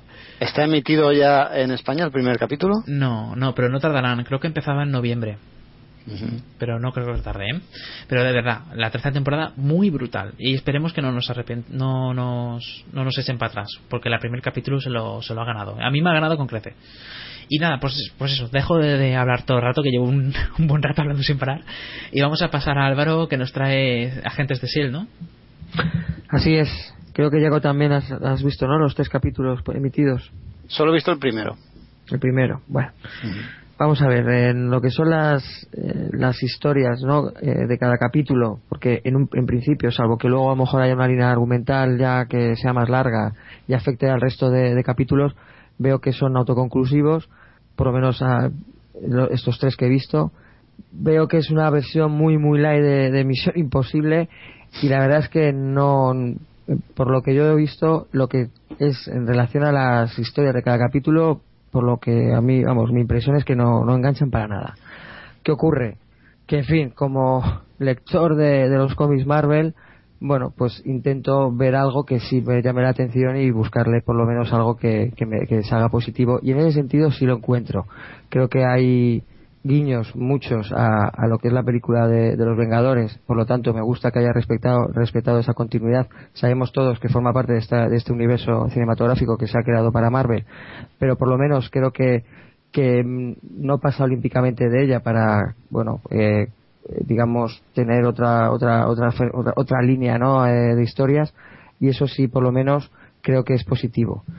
Me gusta también el, guiños a, la cuestión comiquera, como por ejemplo la unidad de Siel, ¿no? que se que tenga el número 616, que es el número de que se supone no en el multiverso de los cómics en el cual forma parte del universo Marvel tradicional, que hace referencia ¿no? al, a la publicación de los Cuatro Fantásticos de junio del 61 que, que fue que creo que fue Alan Moore además el que introdujo ese concepto me parece interesante no Esa, ese punto para, para el fan echo de menos lo que he hecho de menos es que de alguna forma pues hombre los agentes tuvieran algún nombre ilustre ¿no? De los cómics pues por ejemplo Quatermain o Sidwell o, o Valentina de Alegro.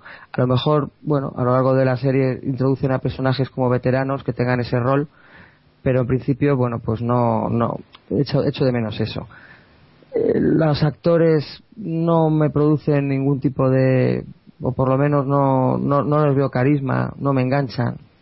Típico bueno los típicos sábelo todos, el típico responsable, la típica anárquica un poco que, que bueno, da discordia o por lo menos los actores o lo- los personajes le sacan un poco de su lugar, pero eso ya se ha visto tantas veces que no, no sorprende. Por lo menos también saco positivo la- los cameos ilustres que por lo menos he podido ver en dos de los tres capítulos que ese a lo mejor, bueno, pues no sopor, pero, pero sí sensación agridulce, bueno, pues oye, te- tienes un momento ahí friki interesante. Sí destaco, es verdad, las escenas de acción. Si en un primer momento la película, o sea, perdón, el, capi- el primer capítulo, la verdad es que no, no me gustó nada como, como, como, como introdujo la escena de acción, me parecía incluso mal hecha. Luego yo ya sí he estado viendo, oye, te- desde el punto de vista técnico, pues unos efectos bastante molones, ¿eh? Oye, de coches, pues eh, fíjate en el tercer capítulo que, que parece como que salen volando, ¿no? El, eh, el, el- el avión que utiliza esta unidad de SEAL creo que está muy bien hecha tal y como nos lo muestra. Bueno, pues eh, yo creo que ahí sí funciona. O también la cuestión de los hologramas, eh, tipo como se introdujo en Minority Report, que luego en la película de los Vengadores o sobre todo en Iron Man también mete, pues para ser una serie de televisión creo que está muy logrado. Eh, entonces, en general, voy a seguir dándole una oportunidad. Mm, ¿Me ha decepcionado? Sí, tampoco reconozco que no me esperaba aquí una algo, algo nuevo, maravilloso, pero por lo menos sí creía que, o por lo menos me iba a encontrar con historias conectadas y que fueran, o que dieran la oportunidad de tener ganas de ver el siguiente capítulo. Ahora la verdad es que el cuarto, pues, pues mira, no, a lo mejor espero, cos- eh, que es- espero que a lo mejor emitan, cuando se emitan de golpe el cuarto, el quinto, el sexto, pues me lo veo un tirón, porque la verdad es que tampoco es que tenga unas ganas, es, eh, eh, tenga muchísimas ganas de ver el, de ver el cuarto. O sea, fíjate, esa es un poco la sensación que me produce esta serie, que a lo mejor hay otras que ves y dices, joder, no puedo esperar a ver el siguiente. Pues esta serie no, a mí la verdad es que no. Entonces, hombre, eh, ¿qué más decir que puedo resultar interesante? Pues mira, antes decía también para el tema del comiquero, pues hombre, ver ahí el coche volador que, que, tanto a lo mejor veías a Nick Furia que lo utilizaba mucho, bueno, pues aquí el Coulson pues, pues lo tiene, ¿no? El- un, un- coche clásico que de repente, bueno, pues engancha ahí hacia adentro las, las ruedas y salga volando y dices, bueno, mira, ya me estás dando algo, pero en fin, para el que a lo mejor no conoce los cómics o no es muy aficionado a Marvel, pues es una serie sin más. ¿eh? Entonces no sé, a ver, Jaco, qué te ha parecido el primero, pero es mi, por lo menos mi, mi conclusión de tres capítulos. Ya veremos luego qué, qué sucede. Yo, sin haber visto los dos siguientes que tú sí, pues mm, quería verlo el viernes en su estreno aquí en España en la Fox. No pude, lo vi ayer en la repetición, porque creo que lo han repetido así como 200 veces en estos dos días. Y no me pareció, no me pareció un mal capítulo. Eso sí, le vi muchas carencias. Por ejemplo, me pareció una serie al uso de, espías, como tú dices, un, una película así de espías de, como de bajo presupuesto, no de bajo presupuesto, sí, pero de, de pocas ideas, ¿no? Eh, los guiños a los comiqueros son, son muchos, pero también piensas que el que no sea lector habitual de Marvel, pues seguramente se los pierde y no, no capta eh, esa esencia ¿no? que querían darle. El primer capítulo también me venía a la cabeza de que era obra de, de, de Whedon, ¿verdad?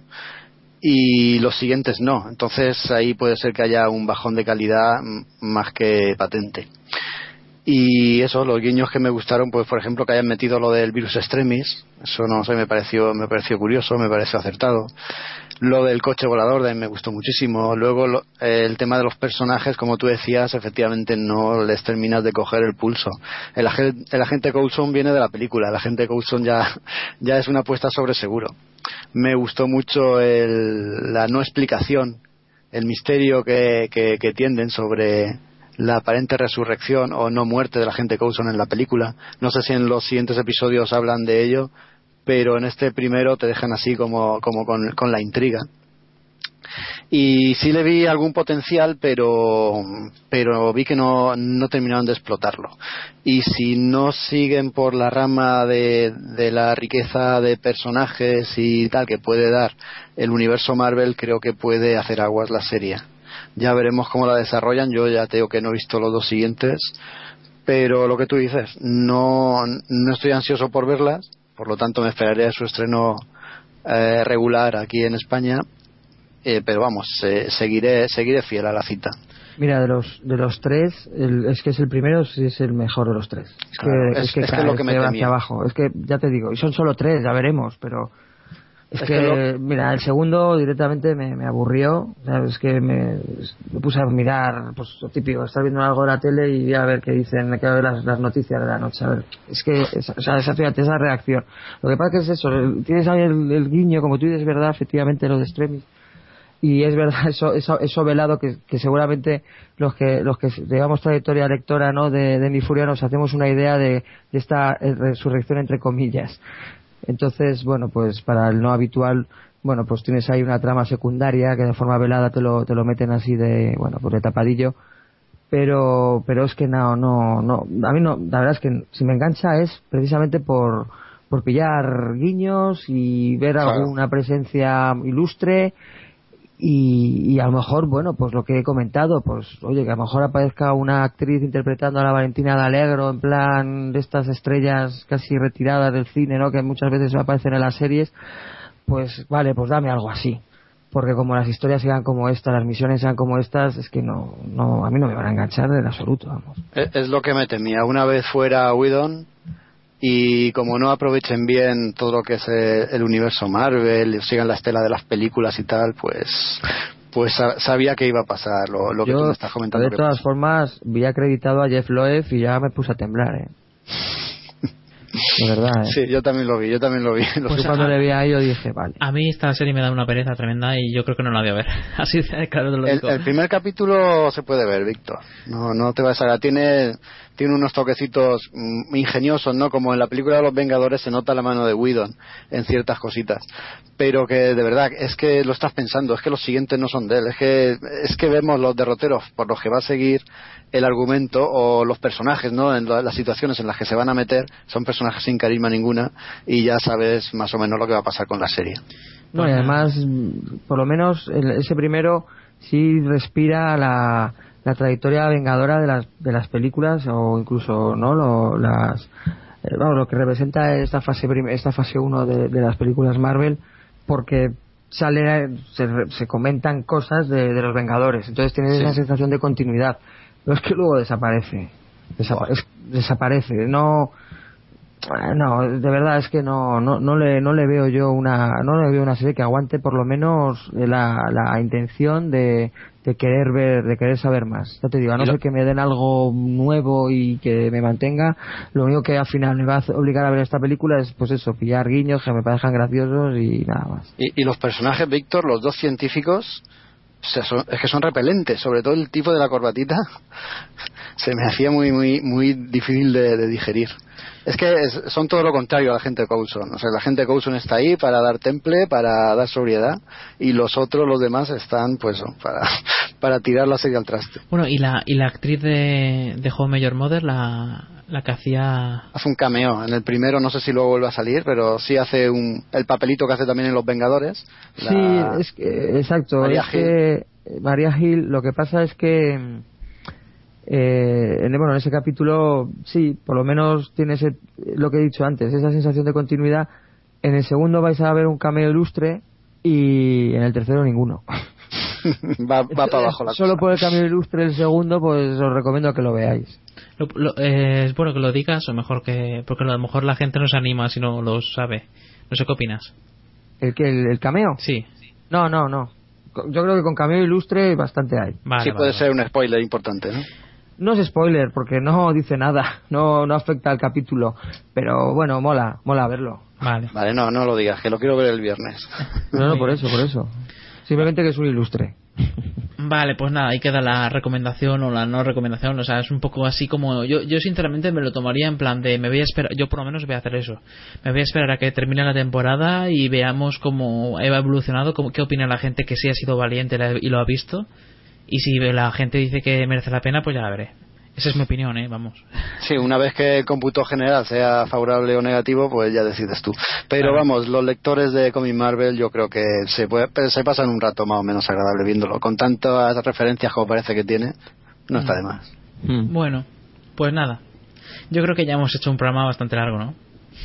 Está bien, hombre. Sí, Justo. nos- nos- nosotros nos habíamos planteado hora y media, pero bueno, dos horas y media no está nada mal, ¿no?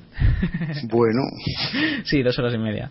Bueno, pues nada, chicos, eh, pues eso, que vamos a acabar ya. Eh, decir que, bueno, el anterior programa fue un especial Breaking Bad, para quien le interese escucharlo, y que en las redes sociales nos está comentando, a ver, eh, Arto83 dice que si hay algo más que comentar aparte de Gravity, que Alfonso Cuarón es un artista y su película una FMP, fucking masterpiece. Una obra maestra, una maldita obra maestra. Y nada, a ver, eh, y el F16 dice que Agent of Shield, espero que te hagan algo de calidad. El piloto me ha dejado ni funifa. Pues si le ha dejado ni funifa el, piloto. Siendo el mejor, pues fíjate. Bueno, pues nada, aparte de eso, creo que no se me, me falta nada más. Si, si se me ha pasado alguna intervención, que me perdonen los oyentes. Y nada, pues eso, que, que nada, que muchas gracias por haber estado aquí todos. Que, que ya solo queda eh, también mencionar cuál va a ser el próximo programa, ¿no, Jaco? El próximo programa va a ser un especial que los comiqueros que peinan canas o no peinan nada lo van a disfrutar tanto como lo estamos disfrutando nosotros preparándolo. El especial de Rom, El Caballero del Espacio. Madre mía, eso yo creo que ahora, si hay algún comiquero escuchándonos, tiene que estar frotándose las manos, ¿no? La piel de gallina debe tener. La piel de gallina. O el primer modelo o el primer modelo de la Thermomix también, ¿verdad? También llamado el primer juguete electrónico eh, rígido. ¿Y, ¿Y hay algún otro programa que se pueda parecer a este? Quiero decir, ¿somos los primeros que nos hemos atrevido a hacer algo así? Somos los primeros, lo- los, los primeros frikis y tan frikis como para hacer esto. No creo que haya otro parecido, vamos, en lengua hispana ni en lengua romance. Describen, aunque sean un par de frases de qué trata, para que la gente le pique curiosidad y quiera Bueno. escucharlo. Sí, para que no lo sepa, que habrá muchísima gente que no sabe quién es Rom, no tienen por qué saberlo. Rom es un cómic de principio de los 80, bueno, creo llegó hasta mediados de los 80, protagonizado por El Caballero del Espacio Rom, que es, eh, vamos a ver, el cómic en sí es una gesta, es la, la cuenta la gesta, la odisea de este Caballero del Espacio en su lucha infatigable contra una raza alienígena cruel y despiadada que son los fantasmas horribles. Si queréis saber cómo acabó todo o cómo se desarrolló esta guerra, esta guerra comiquera, pues nada, la semana que viene lo contaremos aquí con pelos y señales, lo que pasó tanto dentro del cómic como fuera de él. Vale, se grabará el domingo día, día 20 de octubre a las 10 de la noche, como siempre. Y nada, que, que si queréis escucharlo, pues conectaros en www.hellofreaky.com y escucharlo en directo, o si no, pues ya lo descargaréis. Yo imagino que por el martes o por ahí, el martes día 22 o por ahí de octubre estará para, para escuchar. Pues nada, chicos, oye, un placer estar aquí una vez más con vosotros. Igualmente. Pues igualmente, nos vemos en Galador la semana que viene. nada, animar a la gente a que comenten su opinión y, y, pues eso, y creen debate y, nos- y también a que le den a me gusta, pues eso, que comenten, que participen y nosotros estaremos encantadísimos de recibir esos comentarios. Y nada, que chicos, muchísimas gracias por haber aportado todo lo que sabéis en todas estas películas que hemos traído un montonazo de títulos porque hacía tanto que no hacíamos un programa de este tipo que lo hemos cogido con unas ganas tremendas. Y nada, pues nos despedimos con una canción titula- eh, titulada Crown on the Ground de, de- de la banda sonora de The Blink Ring. Está compuesto por Slade Bells. Es una canción que no es nada friki, lo aventuro, pero bueno, digamos que a modo de broma, eh, en los comentarios de YouTube decía la gente que le dan ganas de robar. Ya que la película, como os he mencionado antes, trata de robar en casas de famosos. Así que nada, pues disfrutad de la canción y, y nada, pues eh, nos podéis encontrar en www.hellofreaky.com. Muchas gracias por habernos escuchado, frikis. Hasta luego. Hasta luego. Un abrazo.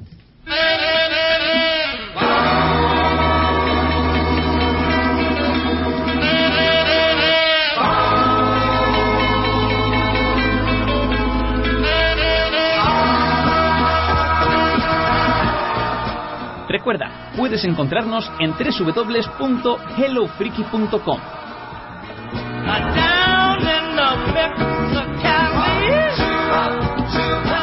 Pero también estamos en iVoox, iTunes, Facebook, Twitter o Google Plus.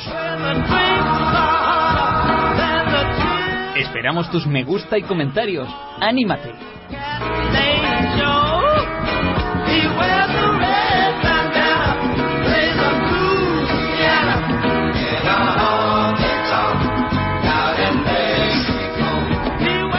Muchas gracias por habernos escuchado, frikis.